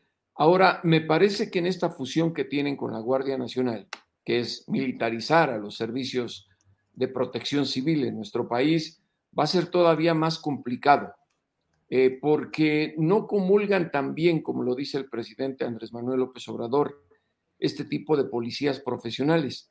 Y lo más grave, porque saben investigar. Y sabemos que muchos elementos militares necesitan de la participación de gente experimentada en investigaciones policiales. Y varios de estos profesionales de la policía, ex policía federal, se van a salir. Sí entraron a fusionarse con la Guardia Nacional, pero tengo entendido en el caso de varios que van a optar por retirarse. Y ¿Pero hablas de decenas o de centenas? Centenas. Centenas. Porque no les hacen caso en la Guardia Nacional. Conocemos cómo operan los militares en nuestro país y para ellos los que no son militares pues no cuentan. Pero esta gente además ha participado en operaciones de entrenamiento a nivel internacional y han compartido información con agencias de Estados Unidos y también de Europa eh, para llevar a cabo investigaciones. Incluso no puedo mencionar el nombre porque me lo prohibió este policía federal, pero fue consultado para establecer los mecanismos de seguridad en el Mundial de Qatar que se viene, imagínate. Le ofrecieron muchísimo dinero y optó por regresar a México y quedarse en la Guardia Nacional, en donde ahora él se siente totalmente traicionado, lo relegan a operaciones muy básicas y algo muy grave, que me parece muy grave. No les dan armas para su protección, imagínate. No les dan armas. Eh, Javier, te, um, en este México, digo, perdón Jesús, en este México tan polarizado, en el que si pones un versículo de la Biblia, puedes estar seguro que habrá 50% a favor y 50% en contra, y quien te critique por poner el versículo y quién no. En este México te arriesgas tú a algo que es complicado. Leo una parte eh, de una presentación de las librerías que promueven tu libro y dice, las operaciones secretas de la Policía Federal no es una apología de la institución ni de quienes la integraron, es un vistazo periodístico de casos en los que por la relevancia criminal o mediática de sus implicados no podía permitirse otro paso en falso en su ejecución. Te pregunto, Jesús, eh, destacar el lado positivo de la institucionalidad de la vida pública resulta muy difícil para los periodistas en México? Sí, claro, porque te empiezan, ya sabes, a, tildar de recibir dinero, de chayotero, como es lo más común, de no revisar casos en los cuales tú pudieras exponer eh, que son corruptos o que han fracasado. Y yo te decía por eso al inicio de esta conversación que te agradezco, Julio, que pues me fue imposible tener el acceso a otros expedientes justamente para hacer más balanceado este libro y me limité a estos 10 casos porque fue los que a los que tuve acceso, que pude leer y que pude entrevistar además a quienes participaron. Y por ejemplo, en el caso de Marisela Escobedo Ortiz o del asesino del hijo del poeta Javier Sicilia, eh, habíamos leído muchas cosas en los medios de comunicación, que nada tenían que ver con la operación que llevó a cabo la Policía Federal. Me sorprendió la manera y el, el formato que le dieron a las investigaciones, porque no fueron eh, de la noche a la mañana, se tomaron meses para desarrollar la inteligencia y fueron exitosas. Ahora, también, por eso no es una apología, eh, hablo de un enfrentamiento, un enfrentamiento muy violento que tuvieron esos policías con narcotraficantes en Guadalupe y Calvo, en donde pues las horas que narran de balacera, de enfrentamiento, pareciera de película, pero que es una realidad. Y, y de eso, pues la gente tiene que estar enterada para poder depurar por lo menos, Julio, en nuestro juicio, si vale la pena o no seguir creyendo en las instituciones de México. Porque más allá de lo que diga el Poder Ejecutivo, Julio, en nuestro país sigue siendo latente el que la inseguridad es el denominador común del miedo de los mexicanos en cualquier lugar. Lo vemos en las redes sociales, de pronto suben un video de un secuestro, de un asalto o del asesinato de alguien, lamentables. Pero me parece, y para regresar al, al, punto, es, no me importa de lo que me digan, Julio, la verdad, eh, te diré que en las redes sociales un día me dicen que me paga el PAN, al otro día el PRI, al otro día que Morena, en fin, recibo dinero de todo el mundo y el chiste es que estoy demasiado jodido, Julio, pero bueno, eso es otro asunto. Pero creo que nuestra labor periodística es seguir informando de manera objetiva y como lo he hecho en todos los libros anteriores, los lectores que quieran corroborar lo que aquí describo, lo pueden hacer solicitando a la editorial, a Penguin Random House, México, que les entreguen copia de los expedientes y copia de las entrevistas. Y ya que sean los lectores los que me digan eh, qué es lo que opinan de este trabajo. Eh, ¿Dónde pueden comprar este libro? ¿Dónde pueden tener en físico, electrónico? ¿Cómo está ese tema, Jesús? Ya está a la venta en todas las librerías de la Ciudad de México y a partir del día de hoy en las del resto del país, en las librerías. la versión electrónica me parece que está a punto de salir, pero físicamente el libro ya se encuentra distribuido en la Ciudad de México, en todas las librerías y en el país a partir del día de hoy, Julio. Pues Jesús, a reserva de lo que desees agregar, como siempre agradecidos de tu presencia y tu participación, tu opinión y en este caso la producción de un nuevo hijo literario que es este texto del cual estamos hablando, Jesús. Pues tendría que cerrar diciendo, eh, Julio, que hay que seguir creyendo en México, hay que seguir creyendo en, en nuestras instituciones más allá de las ideologías y diferencias políticas que podamos tener. Y me parece que en el caso de nosotros los informadores, tenemos que seguir investigando para conocer la verdad y que así la gente eh, pues pueda tener acceso a cosas que en ocasiones es muy difícil de lograr si no es por la investigación periodística. Y Julio, nuevamente te agradezco mucho esta oportunidad para hablar de este libro y ojalá quienes lo lean puedan pues compartir su opinión si así les conviene ya sea buena o mala, que ese es el riesgo que tenemos los periodistas. Yo creo en mi trabajo y es lo único que me compromete con la sociedad. Jesús Esquivel, muchas gracias, periodista, eh, autor de varios libros importantes y ahora de este más reciente. Jesús, muchas gracias como siempre y seguiremos en contacto. Un abrazo, Julio. Gracias, buenos días. Gracias. Bien, pues vamos a seguir con nuestra programación y para ello está ya puesta Adriana Buentello que nos tiene una entrevista a continuación. Adriana, te dejo unos segunditos con esta entrevista y yo regreso en un rato más.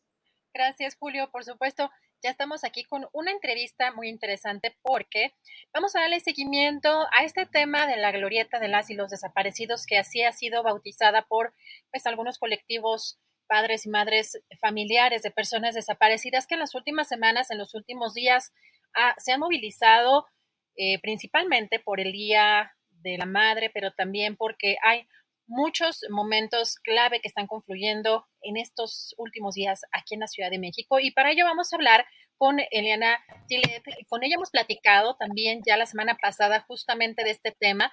Y para dar continuidad a lo que está sucediendo precisamente aquí en la Ciudad de México, en esta ex glorieta de La Palma y que ahora están rebautizando. ¿Cómo estás, Eliana? Muy buenas tardes. ¿Qué tal? Muy buenas tardes, ¿cómo estás, Adriana? Un saludo a la audiencia. Gracias, Eliana. Pues preguntarte primero en qué va, cómo has visto tú estos, estas movilizaciones que se han dado en las últimas semanas, eh, principalmente en los últimos días. Ayer estuvo convocada una movilización incluso también en esta zona porque hay una demanda de una parte de la sociedad que justamente, Eliana, se eh, confluyen en esta zona muchas manifestaciones Recordamos algunas de las de los últimos años más representativas, quizá la de Ayotzinapa, que fueron decenas de marchas en estos últimos años. Así que, pues es una zona pues interesante, es una zona eh, pues, muy activa social y políticamente hablando, y ahora está este pronunciamiento de colectivos y hay que recordar también, Eliana, que la jefa de gobierno, bueno, sometió una consulta que quedó una huehueta en lugar de esta, eh, esta palma que tuvieron que remover. Pero, ¿qué está pasando?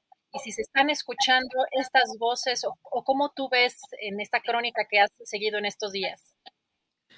Bueno, las familias lo que han dicho es que su interés no está reñido con el ahuehuete. De hecho, hasta generaron una especie de logo ya bautizado de la glorieta, donde se ve el ahuehuete con las fotos colgadas de algunas o de las cientos de personas que han podido manifestarse nuevamente en este domingo 15 de mayo. Recordemos, bueno, con la audiencia y en el programa estuvimos en realidad viendo eh, cómo fue parte de las actividades para, para celebrar esta Marcha de la Dignidad que se hace cada 10 de mayo de las familias de personas desaparecidas y que dos días antes había sido tomada la glorieta, eh, a la noche siguiente las fotografías fueron retiradas que, que, habían puesto, como estamos viendo ahora en pantalla, esa fue la toma original. Eh, para el día de la marcha del Día de la Madre había trabajadores en la glorieta instalados con, con máquinas y al día siguiente, ya el lunes, la glorieta apareció vallada, aquí con ustedes estuvo también Jorge Verasti hablando del tema en el programa. Y enseguida las familias llamaron nuevamente a una, a una manifestación a, colocar sobre las vallas que, que desde entonces rodean la, la, antigua Glorieta de La Palma, rebautizada la Glorieta de las y los Desaparecidos desde hace una semana, a colocar fotografías de, de las personas desaparecidas. Eh, y, bueno, nuevamente esto se realizó ayer, tuvo, tuvo una concurrencia bastante importante también de familiares, de personas no solo actuales, sino también eh, desde la década del 70. Recordemos que México todavía eh, guarda una deuda desde casi 40 años con, algunas familias que, que, están, están, exigiendo todavía justicia y, y, el conocer el paradero de sus familiares. Entonces, eh, incluso una de las, de las madres que estuvo presente ayer, Araceli Rodríguez, que es madre de Luis Ángel León Rodríguez, un policía federal, mira, justo hablaba con Jesús, desaparecido desde el año 2009, junto a otros seis policías federales y otro civil en Zitácuaro, Michoacán, en el cumplimiento de su deber, como dice su madre. Ella mencionaba incluso que hasta la simbología histórica de la huehuete vinculada a la noche triste, hasta puede un poco vincularse con esta lucha de las madres, que es muy triste, pero a su vez es muy aguerrida y que no logran abandonar, por supuesto, porque se trata de, su familia, de sus seres queridos, de sus hermanos, de sus hijos, de sus sobrinos, Adriana. Hola, Eliana, si te parece, vamos a escuchar lo que preparaste, esta, este video con este trabajo que hiciste para asomarnos qué es lo que las voces, eh, los sonidos, los colores de todo lo que viste en estas últimas horas. Andrés, si podemos mandar este video de Eliana, por favor. Como pueden ver, amurallaron nuestra glorieta, pero a pesar de eso, eh, estamos haciendo esta acción para transformar estas vallas que generalmente representan impunidad, para transformarlas en esperanza, para que la gente vea eh, los rostros de, nuestros seres queridos y mandarle nuevamente el mensaje a la jefa de gobierno que pues es nuestra glorieta, que no nos vamos a, ir, vamos a, a seguir y a regresar las veces que sea necesario. Hijo, escucha, tu hermano está en la lucha. Hermano, escucha, tu hermano está en la lucha. Hijo, escucha. Soy Verónica Rosas Valenzuela, busco a Diego Maximiliano. Diego es mi único hijo. Unos compañeros y compañeras pues convocaron a las familias de todo el país a unirnos y alzar la voz pegando este pues la carita las fotos de todos nuestros familiares desaparecidos. Creo que es una forma de gritar tanta impunidad y tanta corrupción, tanta violencia que vive el país y pues sobre todo también que esto ya no siga pasando, ¿no? La no repetición. Yo soy Tania Ramírez Hernández, soy hija de Rafael Ramírez Duarte y estamos acá para hacer una toma pacífica, ciudadana, familiar de esta glorieta ya es la glorieta de las y los desaparecidos y lo que pedimos es que respeten este lugar. Eh, vinimos el domingo pasado, pusimos algunas eh, mantas, hicimos una construcción aquí que fue retirada de inmediato, lo cual fue pues, muy lamentable y fue un despropósito. Entonces volvimos este domingo a poner aquí las fotos. Eh, con la intención de que podamos enviar un mensaje muy claro de que esta glorieta es ya uno de los puntos del Paseo de la Memoria, de todo este recorrido de antimonumentos ciudadano de familiares. Y decirle que no estamos eh, en contra de la instalación de la huehuete, consideramos que la huehuete eh, será el guardián de las y los desaparecidos, entonces lo vamos a recibir eh, con los brazos abiertos y lo intervendremos para que sea eso, el guardián de las desaparecidas y de los desaparecidos. Y es como nos mencionabas, Que van a recibir bien a la huehuete, pero aquí hay un tema también que pues es político. El tema de el cual, en el cual la jefa de gobierno Claudia Sheinbaum no quiso ceder frente a estas demandas y quiso mantener eh, el nombre, no nada más la instalación o la eh, que se pudiera sembrar este huete, sino el nombre de la glorieta y que quizá las, algunos colectivos, algunos familiares de personas desaparecidas no encontraron arropo en estas peticiones, así que pues estamos viendo lo que cubriste justamente de cómo van a tomar tanto la llegada de la huehuete, pero que van a seguir nombrando a esta glorieta de las y los desaparecidos, Eliana. Exactamente, y periodísticamente puede apreciarse cómo en realidad esa negativa hizo que el tema fuese mayor. O sea, ven como ahora una semana después seguimos hablando de la puja por el espacio público, de colectivos que tienen toda la legitimidad para llevar adelante su, reclamo. Entonces, pues eh, también, eh, obviamente eso incrementó la, fortaleza o la seguridad que tienen este, todas estas personas de necesitar un espacio de visibilidad de, la grave crisis, como decíamos el otro día, de derechos humanos que se vive en México respecto a las 100.000 personas que, que han sido reportadas como desaparecidas en, los últimos 15, 17, 20 años más o menos. Y, bueno, creo que, vamos a seguir teniendo algunas eh, noticias. Hubo alguna declaración también, como decías, que esto es un tema político del grupo parlamentario del PAN. Eh, particularmente la diputada Ana Villagrán en el Congreso de la Ciudad de México, que los familiares rechazaron, que básicamente le, le, exigieron que no nos utilicen para enlodar nuestras causas en un momento eh, han, dicho públicamente estas cuestiones, entonces, bueno, las familias siempre se han mantenido de una manera bastante independiente, eh, casi todos los, bueno, los colectivos siempre se, fundan a raíz de, esta razón, de poder hacer avanzar a la justicia, de impulsar la verdad. Y, por tanto... Eh, también ya han tenido alguna, alguna adhesión de la red de investigación sobre violencias de la Universidad Autónoma Metropolitana, puede que algún este, artista, grafitero, muralista se acerque a, seguir este, apoyando la toma de este espacio. Así que yo creo que vamos a seguir viendo un, poco más de lo que sucede con la glorieta de las y los desaparecidos en el, en el centro de la Ciudad de México, Adriana. Eliana, pues te agradecemos muchísimo esta cobertura, que nos hayas compartido tu material y tu trabajo. Estaremos pendientes de lo que siga en estas movilizaciones sociales, ya que Reforma precisamente es una zona muy intensa política y socialmente hablando. La Glorieta de la Palma es uno de los tres puntos después del Ángel, o el tercer punto después del Ángel de la Independencia, donde uno pasa para la mayor parte de las marchas que van al Zócalo. Así que hemos visto allí muchísimos movimientos creemos que es muy importante, por supuesto, todo lo que se desarrolla a nivel social, sobre todo en este tema. Así que te agradecemos mucho, Eliana, y estamos en contacto. Muchas gracias a ustedes. Gracias, Eliana. Un abrazo. Y nos vamos ya de volada con Julio Astillero, porque ya va a empezar la mesa con nuestro querido Salvador Fausto y con Jorge Meléndez. Te dejo ya por acá, listísimo a la mesa. Muy bien, Adriana, muchas gracias y estamos de regreso en un rato más.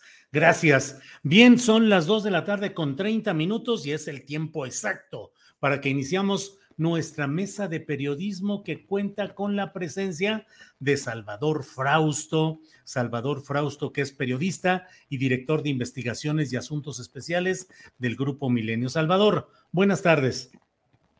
Hola, Julio, pues muchas, mucho gusto de estar aquí en este espacio y compartirlo con el también querido Jorge Meléndez. Sí, Jorge Meléndez, que yo no sé si nos escucha nada más o se fue la imagen está congelada la, transmisión de internet. Ahí está, Jorge. Ah, Jorge, ¿nos escuchas? Ah, pues no se ve la imagen, pero. Ah, perfecto. El, ah, audio sí está bien, la imagen no se ve nada, pero eso es lo de menos, Jorge. Este, lo importante es eh, la voz que aquí está presente. Gracias, Jorge. Buenas tardes. ¿Eh? No, buenas tardes a los dos. Saludos a la audiencia y a los que hacen posible esta emisión. Gracias. Salvador Frausto, ¿cómo ves el tema de las protestas del magisterio y la reunión y el anuncio de en Palacio Nacional del presidente de la República de un aumento salarial diferenciado a los profesores? Pareciera, pues, Salvador, que se reproducen las escenas en las cuales en Palacio Nacional o antes en Los Pinos estaba el ala tradicional, el sindicalismo oficialista del Sindicato Nacional de Trabajadores de la Educación, el CENTE, y en las calles protestando la coordinadora, la CENTE. ¿Qué está pasando? ¿Cómo ves eh, este, estos movimientos de política magisterial, Salvador? Claro, pues veníamos acostumbrados históricamente desde los tiempos ahora ya parecen lejanos de la maestra del Bester Gordillo, y de ahí si nos vamos para atrás de otros eh, líderes sindicales históricos de, los maestros, en los cuales cada que se acercaban los festejos del de, eh, Día del Maestro venían eh, presiones, negociaciones a puerta cerrada con los gobernantes, en aquel, muchos, durante muchos años en Los Pinos, ahora en Palacio Nacional, y en las calles eh, los que no se beneficiaban de estos acuerdos o buscaban mejores beneficios, eh, protestando en las calles como un modo de obtener mejores eh, preventas, un pequeño, pequeños aumentos salariales o condiciones de los sindicatos, del sindicato de maestros que tienen condiciones de, contrato muy ventajosos o favorables y otro tipo de cosas que los maestros siempre han organizado, siempre han eh, estado presionando. Entonces ahora vemos una reedición con ciertas características em, distintas y otras que permanecen. Es el mismo, eh, la misma circunstancia.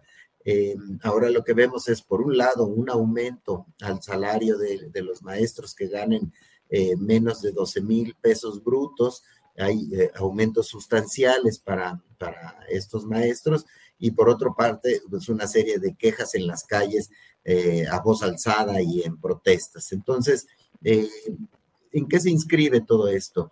Bueno, pues en mejorar las condiciones de unos que se, se van hacia la alza y de otros que quisieran mejorar sus condiciones y no lo ven materializado y del otro lado, el terreno electoral que viene, no hay que olvidar que la maestra eh, Delfina Gómez, eh, titular de la SEP, de quien se ha rumorado en las últimas semanas eh, que podría dejar la, secretaría para irse de, de, manera muy temprana a buscar la candidatura de Morena por el Estado de México, pues va a necesitar, se van a necesitar muchos votos para poder vencer al PRI y a sus aliados en el Estado de México. La elección es el próximo año. Entonces yo lo que veo es calentando motores fuertes y que tiene que ver todo lo de los maestros con esa elección del Estado de México como uno de sus, de sus factores. ¿Quiénes son los aspirantes del lado de, de Morena? Son precisamente mexiquenses. Delfina Gómez, Horacio eh, Duarte, que está al frente de las aduanas y también es del mismo grupo de Texcoco y está buscando o estaría buscando esa posición, esa candidatura, y eh, Higinio, Martínez, que también es del, de ese mismo grupo de, de Texcoco y estaría buscando. Entonces, hay varios ingredientes ahí, los favorecidos y los desfavorecidos dentro del gremio de los maestros, el cómo se capitalizaría eh, el aumento de salarios a los profesores en estados donde hay una fuerte presencia de eh, los maestros organizados y eh, todo eso eh, parece que está en juego y vamos a ver, a seguir viendo en los próximos días, en algunos casos protestas y en algunos casos pues agradecimientos por, este, por estos aumentos salariales, Julio. Gracias, Salvador. Jorge Meléndez, ya con imagen y todo, no nomás el puro Ya está Jorge ahí. Jorge. sí, sí, sí. apiadaron de mí.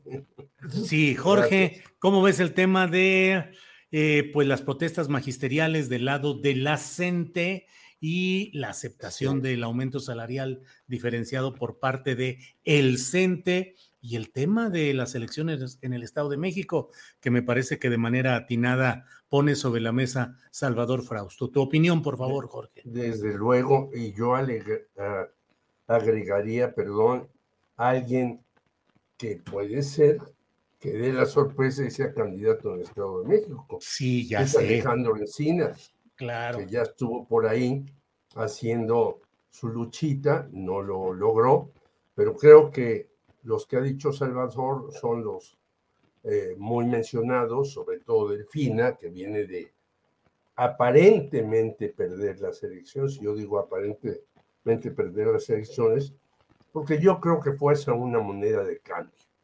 Dejaron al señor del Mazo que hiciera ahí sus chanchullos para ganar y lo tienen súper acotado porque tiene dineros en un montón de lugares, incluido Holanda, que hablando con un holandés el fin de semana en un acto por el quinto aniversario del asesinato de Javier Valdés, me decía que Holanda es un paraíso de el lavado de dinero. Yo no sabía eso, él me lo explicó, ya lo hablaremos en otra ocasión, pero este, eh, el señor Encinas, bueno, pues anda por ahí también eh, medio inquietón, porque eh, la chamba que le ha tocado ha sido muy complicada, no ha sacado adelante una de las cosas que se dijeron en la marcha, el caso de los 43 de Ayotzinapa. La gente dijo eso, dijo otra cosa que es cierta, bueno, nos dan 5, 8, pues eso es lo de la inflación o menos, ¿no? Porque la inflación será mayor, eh, sí vamos a tener mayores prestaciones, sí vamos a tener...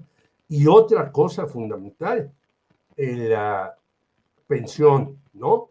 Mientras los maestros, y yo soy maestro, o sea, de la universidad, pero fui maestro de secundaria 13, mientras los maestros estamos en el régimen del ISTE y la eh, pensión solamente llega a 10 salarios mínimos o a 12, en el Seguro Social puede llegar a 20 o 25 salarios mínimos. Entonces, ¿por qué esa diferenciación en las pensiones entre unos y otros personajes que trabajan? Siendo que la carrera magisterial, ya hay un artículo que hace Irene Vallejo en Milenio, muy interesante, acerca de los ministros y los maestros, como la carrera magisterial que se ensalza tanto, a fin de cuentas, pues este, el que se jubila se las ve muy apretadas. Entonces son una serie de cuestiones que hay que discutir ahí. El presupuesto no da para tanto. La propia Delfina y Rogelio Ramírez Dao dijeron, tenemos que hacer una serie de recortes para aumentarles el salario. Es cierto, pues en un año y en un sexenio yo creo que no se podría igualar a lo que se ha depreciado el salario, pero sí es una exigencia. Y bueno, ya hay un plantón en la SEP. Quiere decir que los maestros, sobre todo de los eh, eh, estados que ya sabemos, Ciudad de México, Chiapas, Michoacán, Oaxaca, que es la gente dura, va a seguir insistiendo en una serie de cuestiones que son muy diversas y muy difíciles de resolver. Ligado a esto, como decía bien Salvador, al asunto político, y pareciera, por lo que vi ayer, que pues sí, el señor López Obrador puede tener en mente, muy entrañablemente, a la maestra Delfina Gómez, que se la jugó.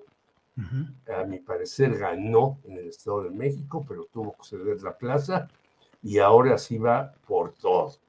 Y ahí el señor Alfredo del Mazo, que ha sido pues más bien condescendiente con López Obrador, pues yo creo que no pondrá un gallo que pueda competir con quien vaya por parte de Moreno.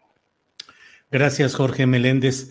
Salvador Frausto, la verdad es que ya me picó la curiosidad con lo que están platicando tanto tú como Jorge. Y te pregunto, Salvador Frausto, si la candidatura de Morena al Estado de México queda en Higinio Martínez, en Horacio Duarte o en Delfina Gómez, es el mismo grupo Texcoco que se ha convertido en el grupo dominante de la política de Morena en el Estado de México, pero con un comportamiento absolutamente clientelar que ha tenido un punto crítico en la resolución del Tribunal Electoral del Poder Judicial de la Federación, donde no culpa específicamente a la profesora Delfina Gómez por su nombre y apellido, pero sí las prácticas que se realizaron cuando ella fue presidenta municipal de Texcoco y Horacio Duarte era el secretario de ese ayuntamiento.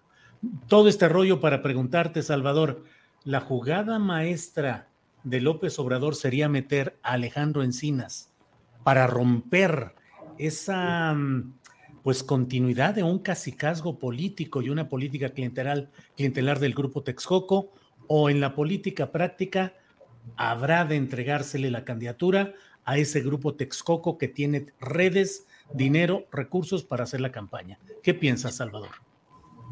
Desde una lectura de cómo romper ese, ese grupo em, del Estado de México, que es muy fuerte, pero que ya tienen eh, pleitos internos, estos tres personajes que, jalaron juntos durante mucho tiempo, eh, Higinio Martínez, Horacio Duarte y Delfina Gómez, Delfina Gómez la candidata en la última, en la última elección, pero han sabido reproducir estas prácticas, eh, como bien mencionas, clientelares, de saber movilizar a, mucho voto en la, en la entidad y con sospechas eh, de corrupción, sobre todo en el caso de Higinio Martínez y sus familiares. Han salido numerosas investigaciones que tienen, que apuntan hacia eh, que generan eh, él y sus familiares constructoras que ganan contratos millonarios en diversos municipios del Estado de México, sobre todo en Texcoco, esta sanción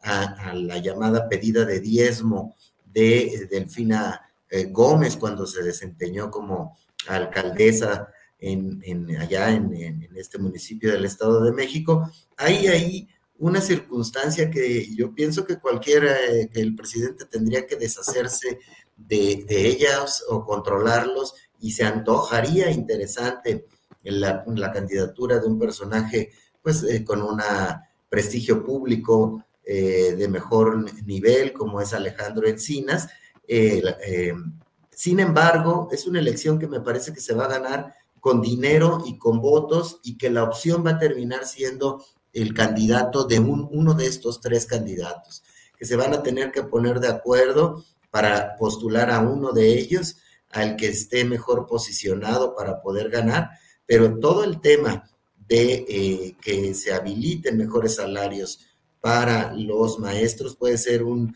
un, empujón de ventaja para quitarle al PRI uno de sus últimos bastiones y es una caja chica, se decía en algún tiempo que los estados eran cajas chicas, bueno, el Estado de México es curiosamente una caja grande, ¿no? grandotota, sí. Grandotota. Y cuando al PRI ya no tiene, va perdiendo estados, es decir, va perdiendo flujo de dinero para poder utilizarse en actividades políticas o personales de enriquecimiento de personajes, el Estado de México me parece estratégico para, para el PRI, a pesar de que veamos a un gobernador, Alfredo del Mazo, que ha em, jugado con una cercanía o una disciplina con el presidente López Obrador y podría pensarse que eh, estaría dispuesto a entregar el Estado a cambio de impunidad, como es lo que se supone.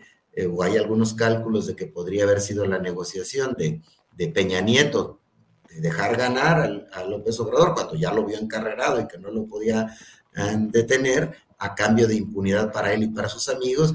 Del Mazo podría este, eh, pensar eso, pero no estoy tan seguro porque la cantidad de dinero que significa el Estado de México puede hacerlos pelear fuerte eh, por mantener esa, esa posición. Y para cerrar mi comentario y, retomar alguno uno de los eh, eh, asuntos que dijo Jorge sobre la elección pasada en la cual probablemente habría ganado Delfina si no hubiera habido tantas, tantas trampas. A mí me tocó cubrir esa, esa elección y recuerdo muy bien que a las 3, 4 de la tarde empezaron a circular entre los reporteros que cubríamos esa elección las encuestas, última encuesta de salida de, em, de parte del propio PRI y estaba arriba Delfina Gómez.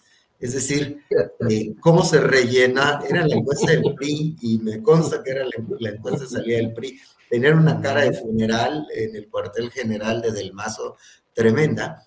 Eh, algo pasó en la última hora eh, que gana Del Mazo por una pequeña ventaja. Entonces, no, la maquinaria, si una maquinaria electoral es fuerte, dura, poderosa, aceitada para el PRI es esa, la la del Estado de México.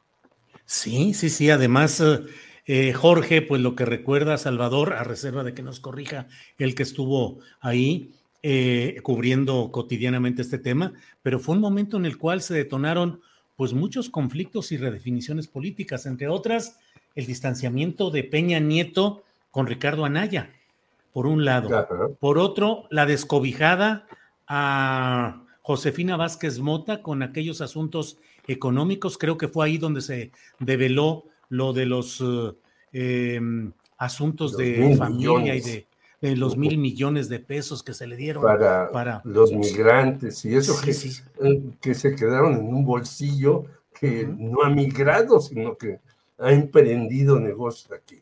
Sí, entonces. creo que. Sí, adelante, adelante, Jorge.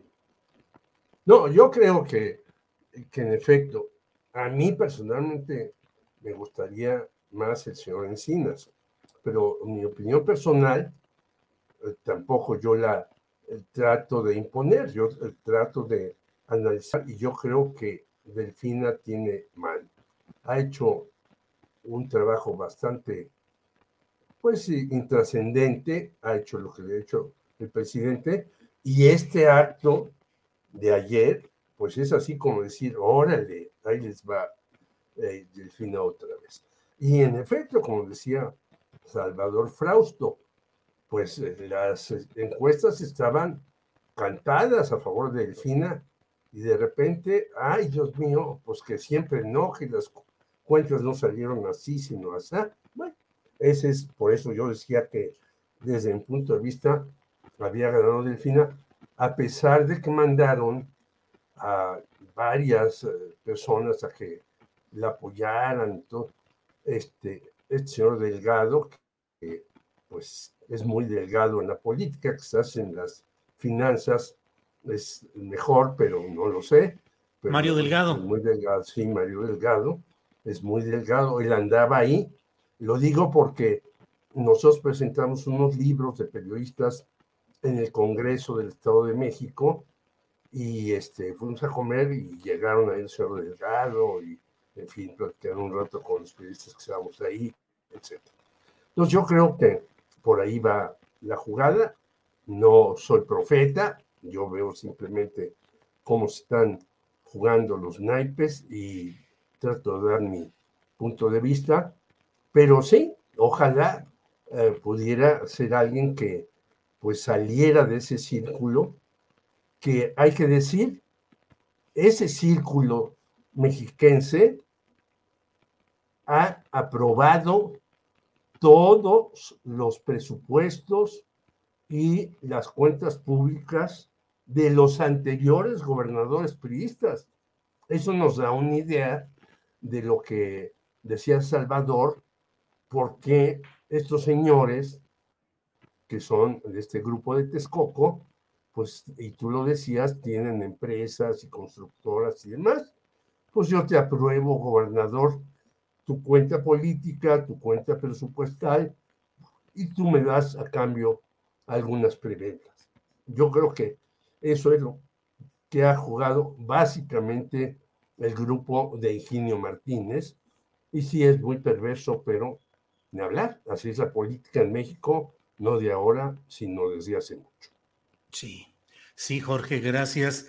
Efectivamente, pues dentro de las los cambios gatopardistas que se han dado en México en esta etapa del morenismo está el hecho de que teniendo presencia dominante en el Congreso del Estado de México, Morena, pues ha aprobado cuanto les ha propuesto y cuanto les ha enviado el propio del Mazo, ha habido una convivencia perniciosa y una aprobación de los proyectos fundamentales para este hombre.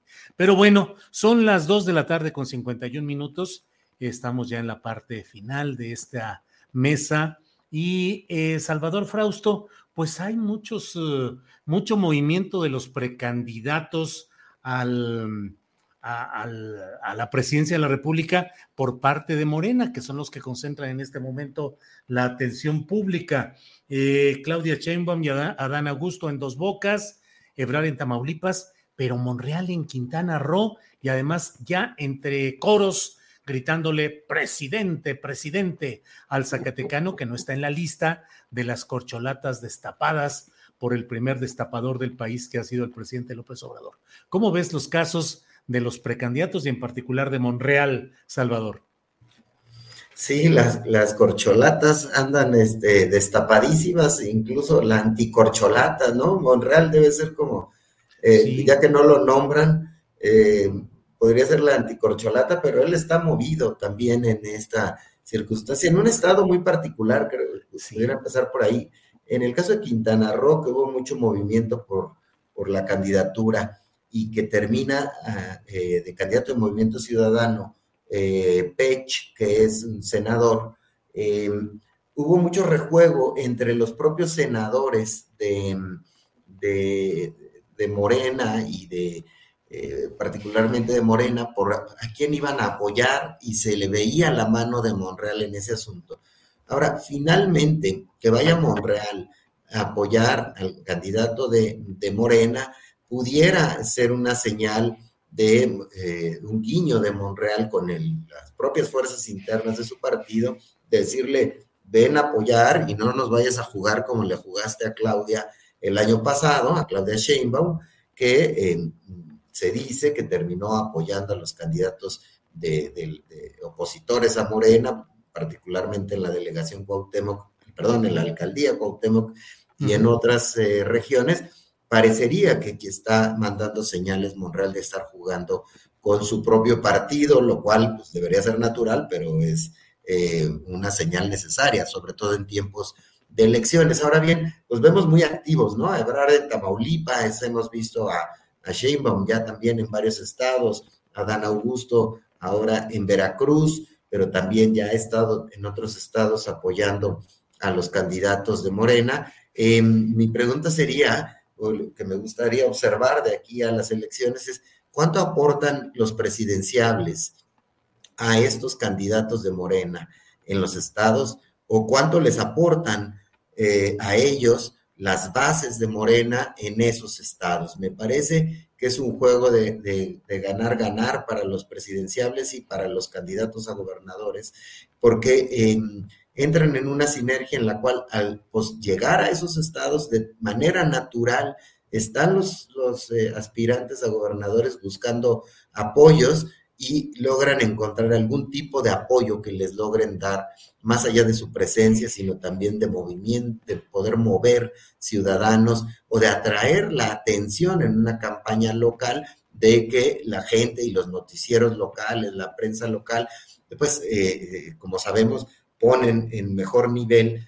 un evento en el que vaya o el canciller o la jefa de gobierno o el secretario de gobernación o el senador líder de, los, del Senado, en el, en el caso de, de, este, de Ricardo Monreal. Entonces, eh, bueno, pues es una jugada interesante que no veo, por otra parte, en la oposición.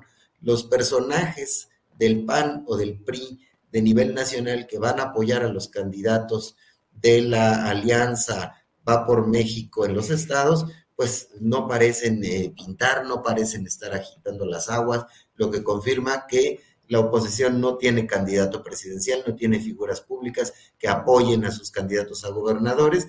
Y para cerrar el asunto, eh, pues lo que tenemos es una campaña a las gubernaturas que se ha movido poco.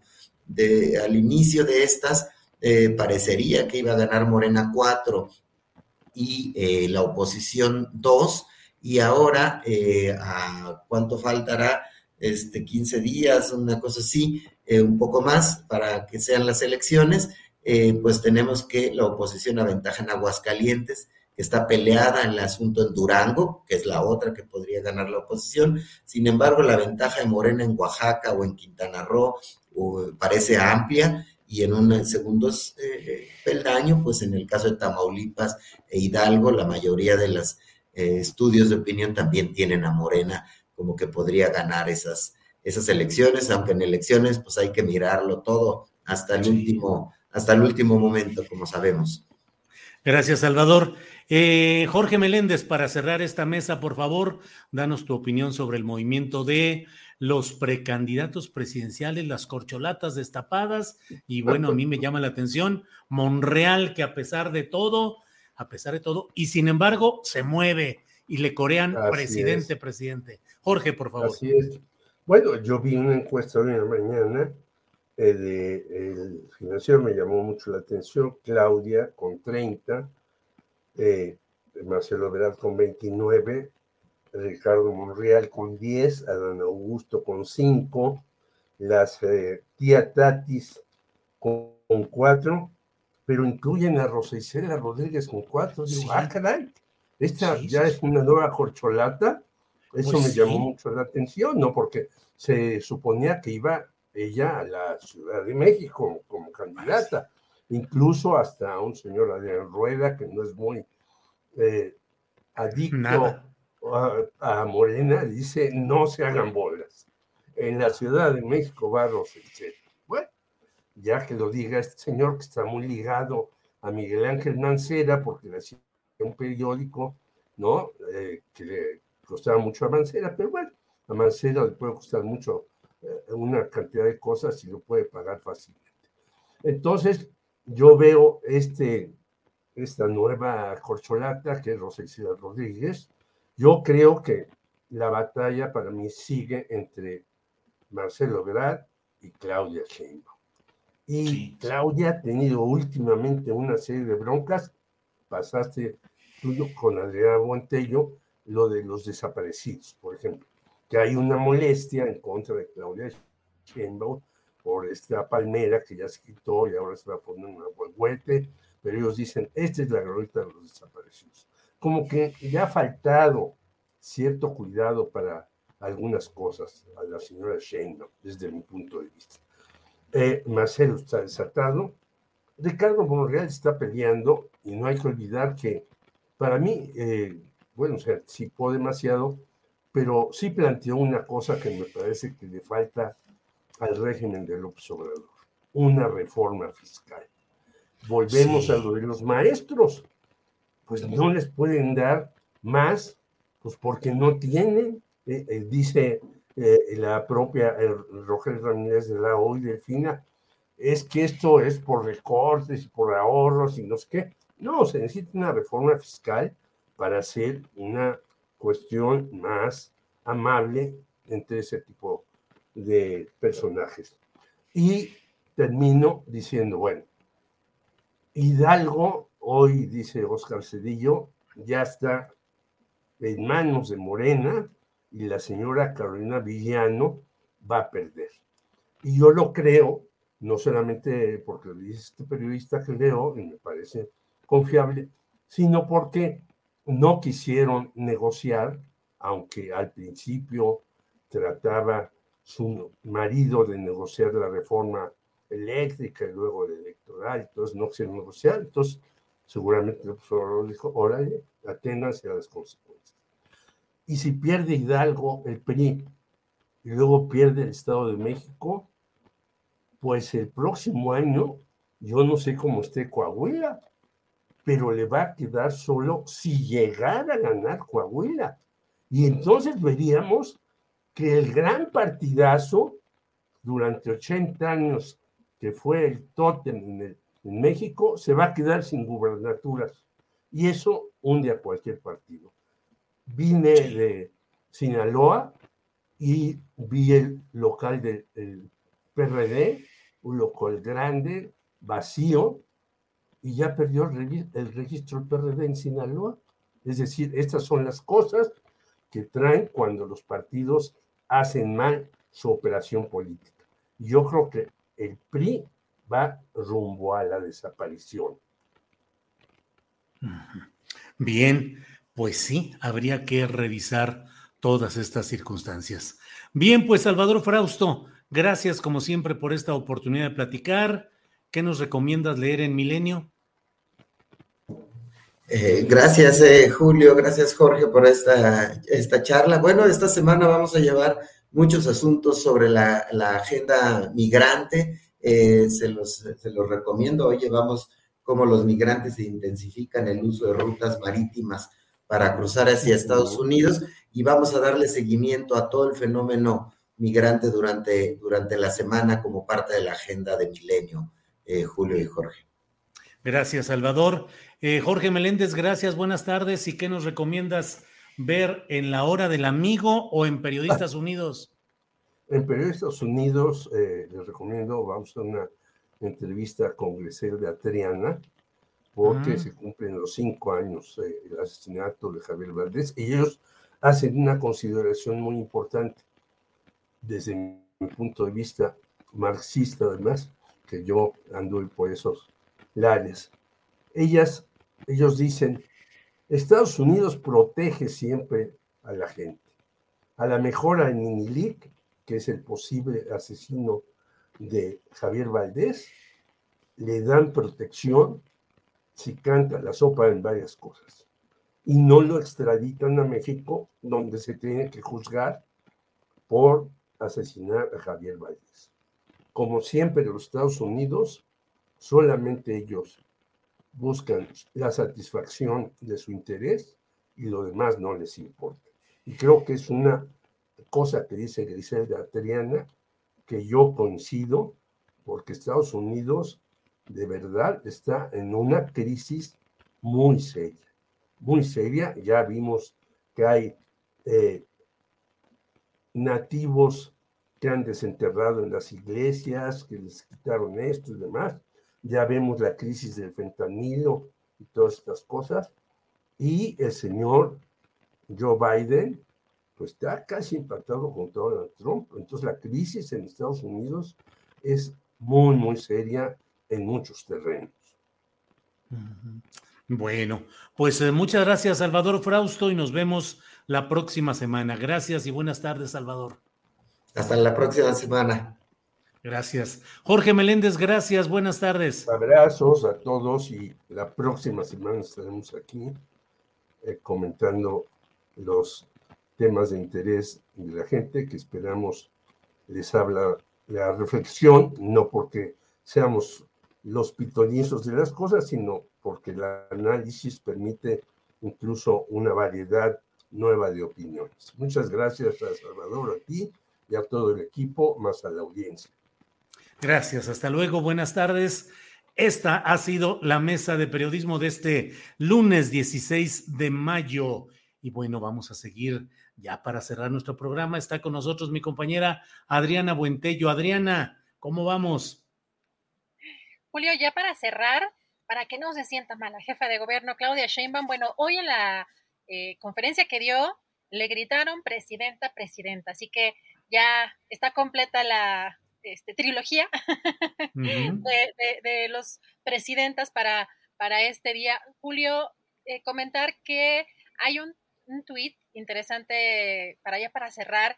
Fíjate que reaparece este personaje Elon Musk pero, ah, eh, hay aquí una situación interesante. Todo lo que eh, tuitea Elon Musk, le, estaba comentando hace ratito a la comandanta en jefe Ángeles Guerrero, pues es sujeto de análisis, Julio, político, psiquiátrico, psicológico, económico, empresarial, sociológico, porque evidencia muchas cosas de las intenciones que tienen, pero también una especie de narrativa que busca de alguna manera encantar o eh, atraer a cierta eh, gente que lo ve como un visionario, que ve a este empresario como si fuera un casi científico que está haciéndole bien al planeta.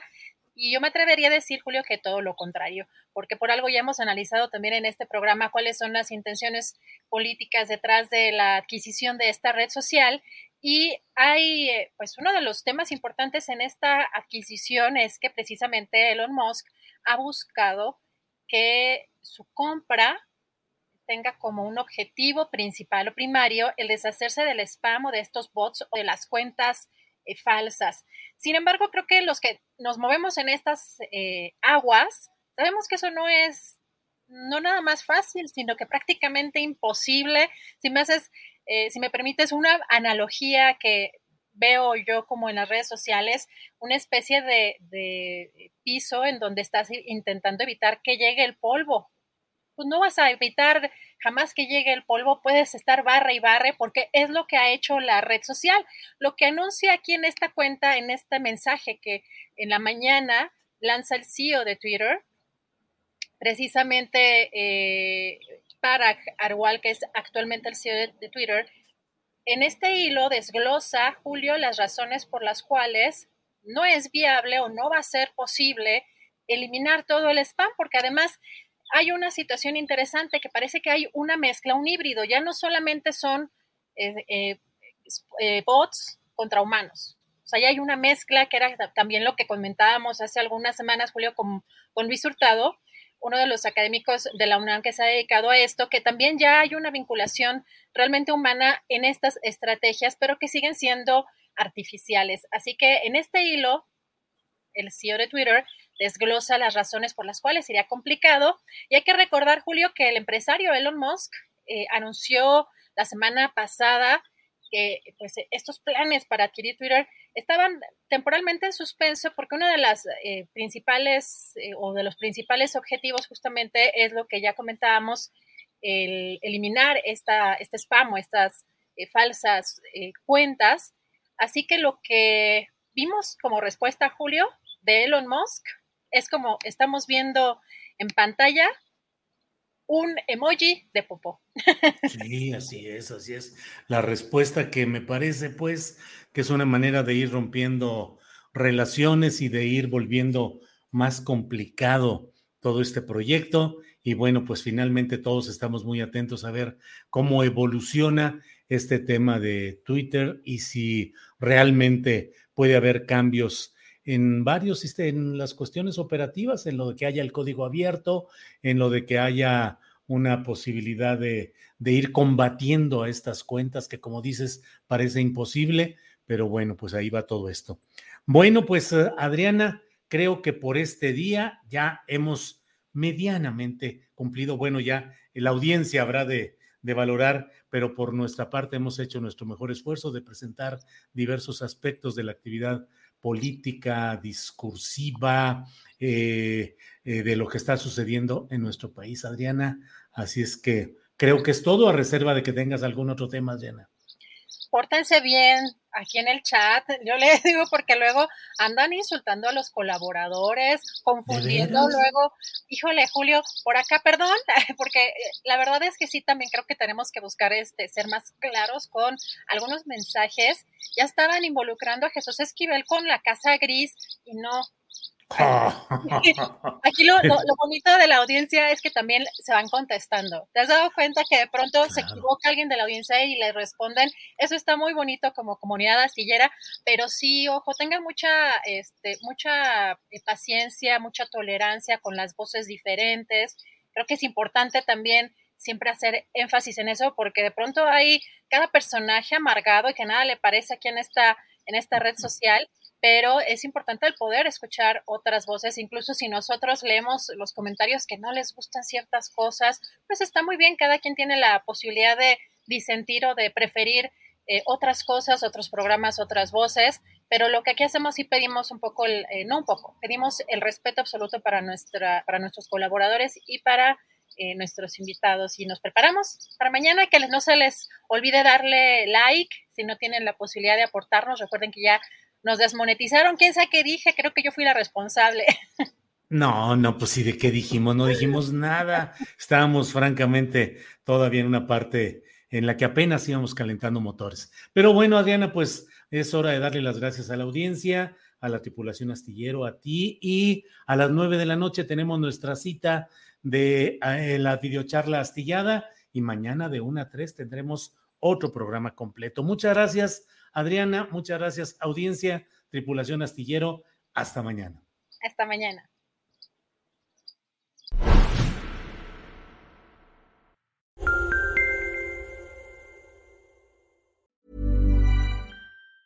Ever catch yourself eating the same flavorless dinner three days in a row? Dreaming of something better? Well, HelloFresh is your guilt-free dream come true, baby. It's me, Kiki Palmer. Let's wake up those taste buds with hot, juicy pecan crusted chicken or garlic butter shrimp scampi. Mm. Hello Fresh. Stop dreaming of all the delicious possibilities and dig in at HelloFresh.com. Let's get this dinner party started. Hola, buenos días, mi pana. Buenos días, bienvenido a Sherwin Williams. ¡Ey! ¿Qué onda, compadre? ¿Qué onda? Ya tengo lista la pintura que ordenaste en el ProPlus app. Con más de 6.000 representantes en nuestras tiendas listos para atenderte en tu idioma y beneficios para contratistas que encontrarás en aliadopro.com. En Sherwin Williams somos el aliado del PRO.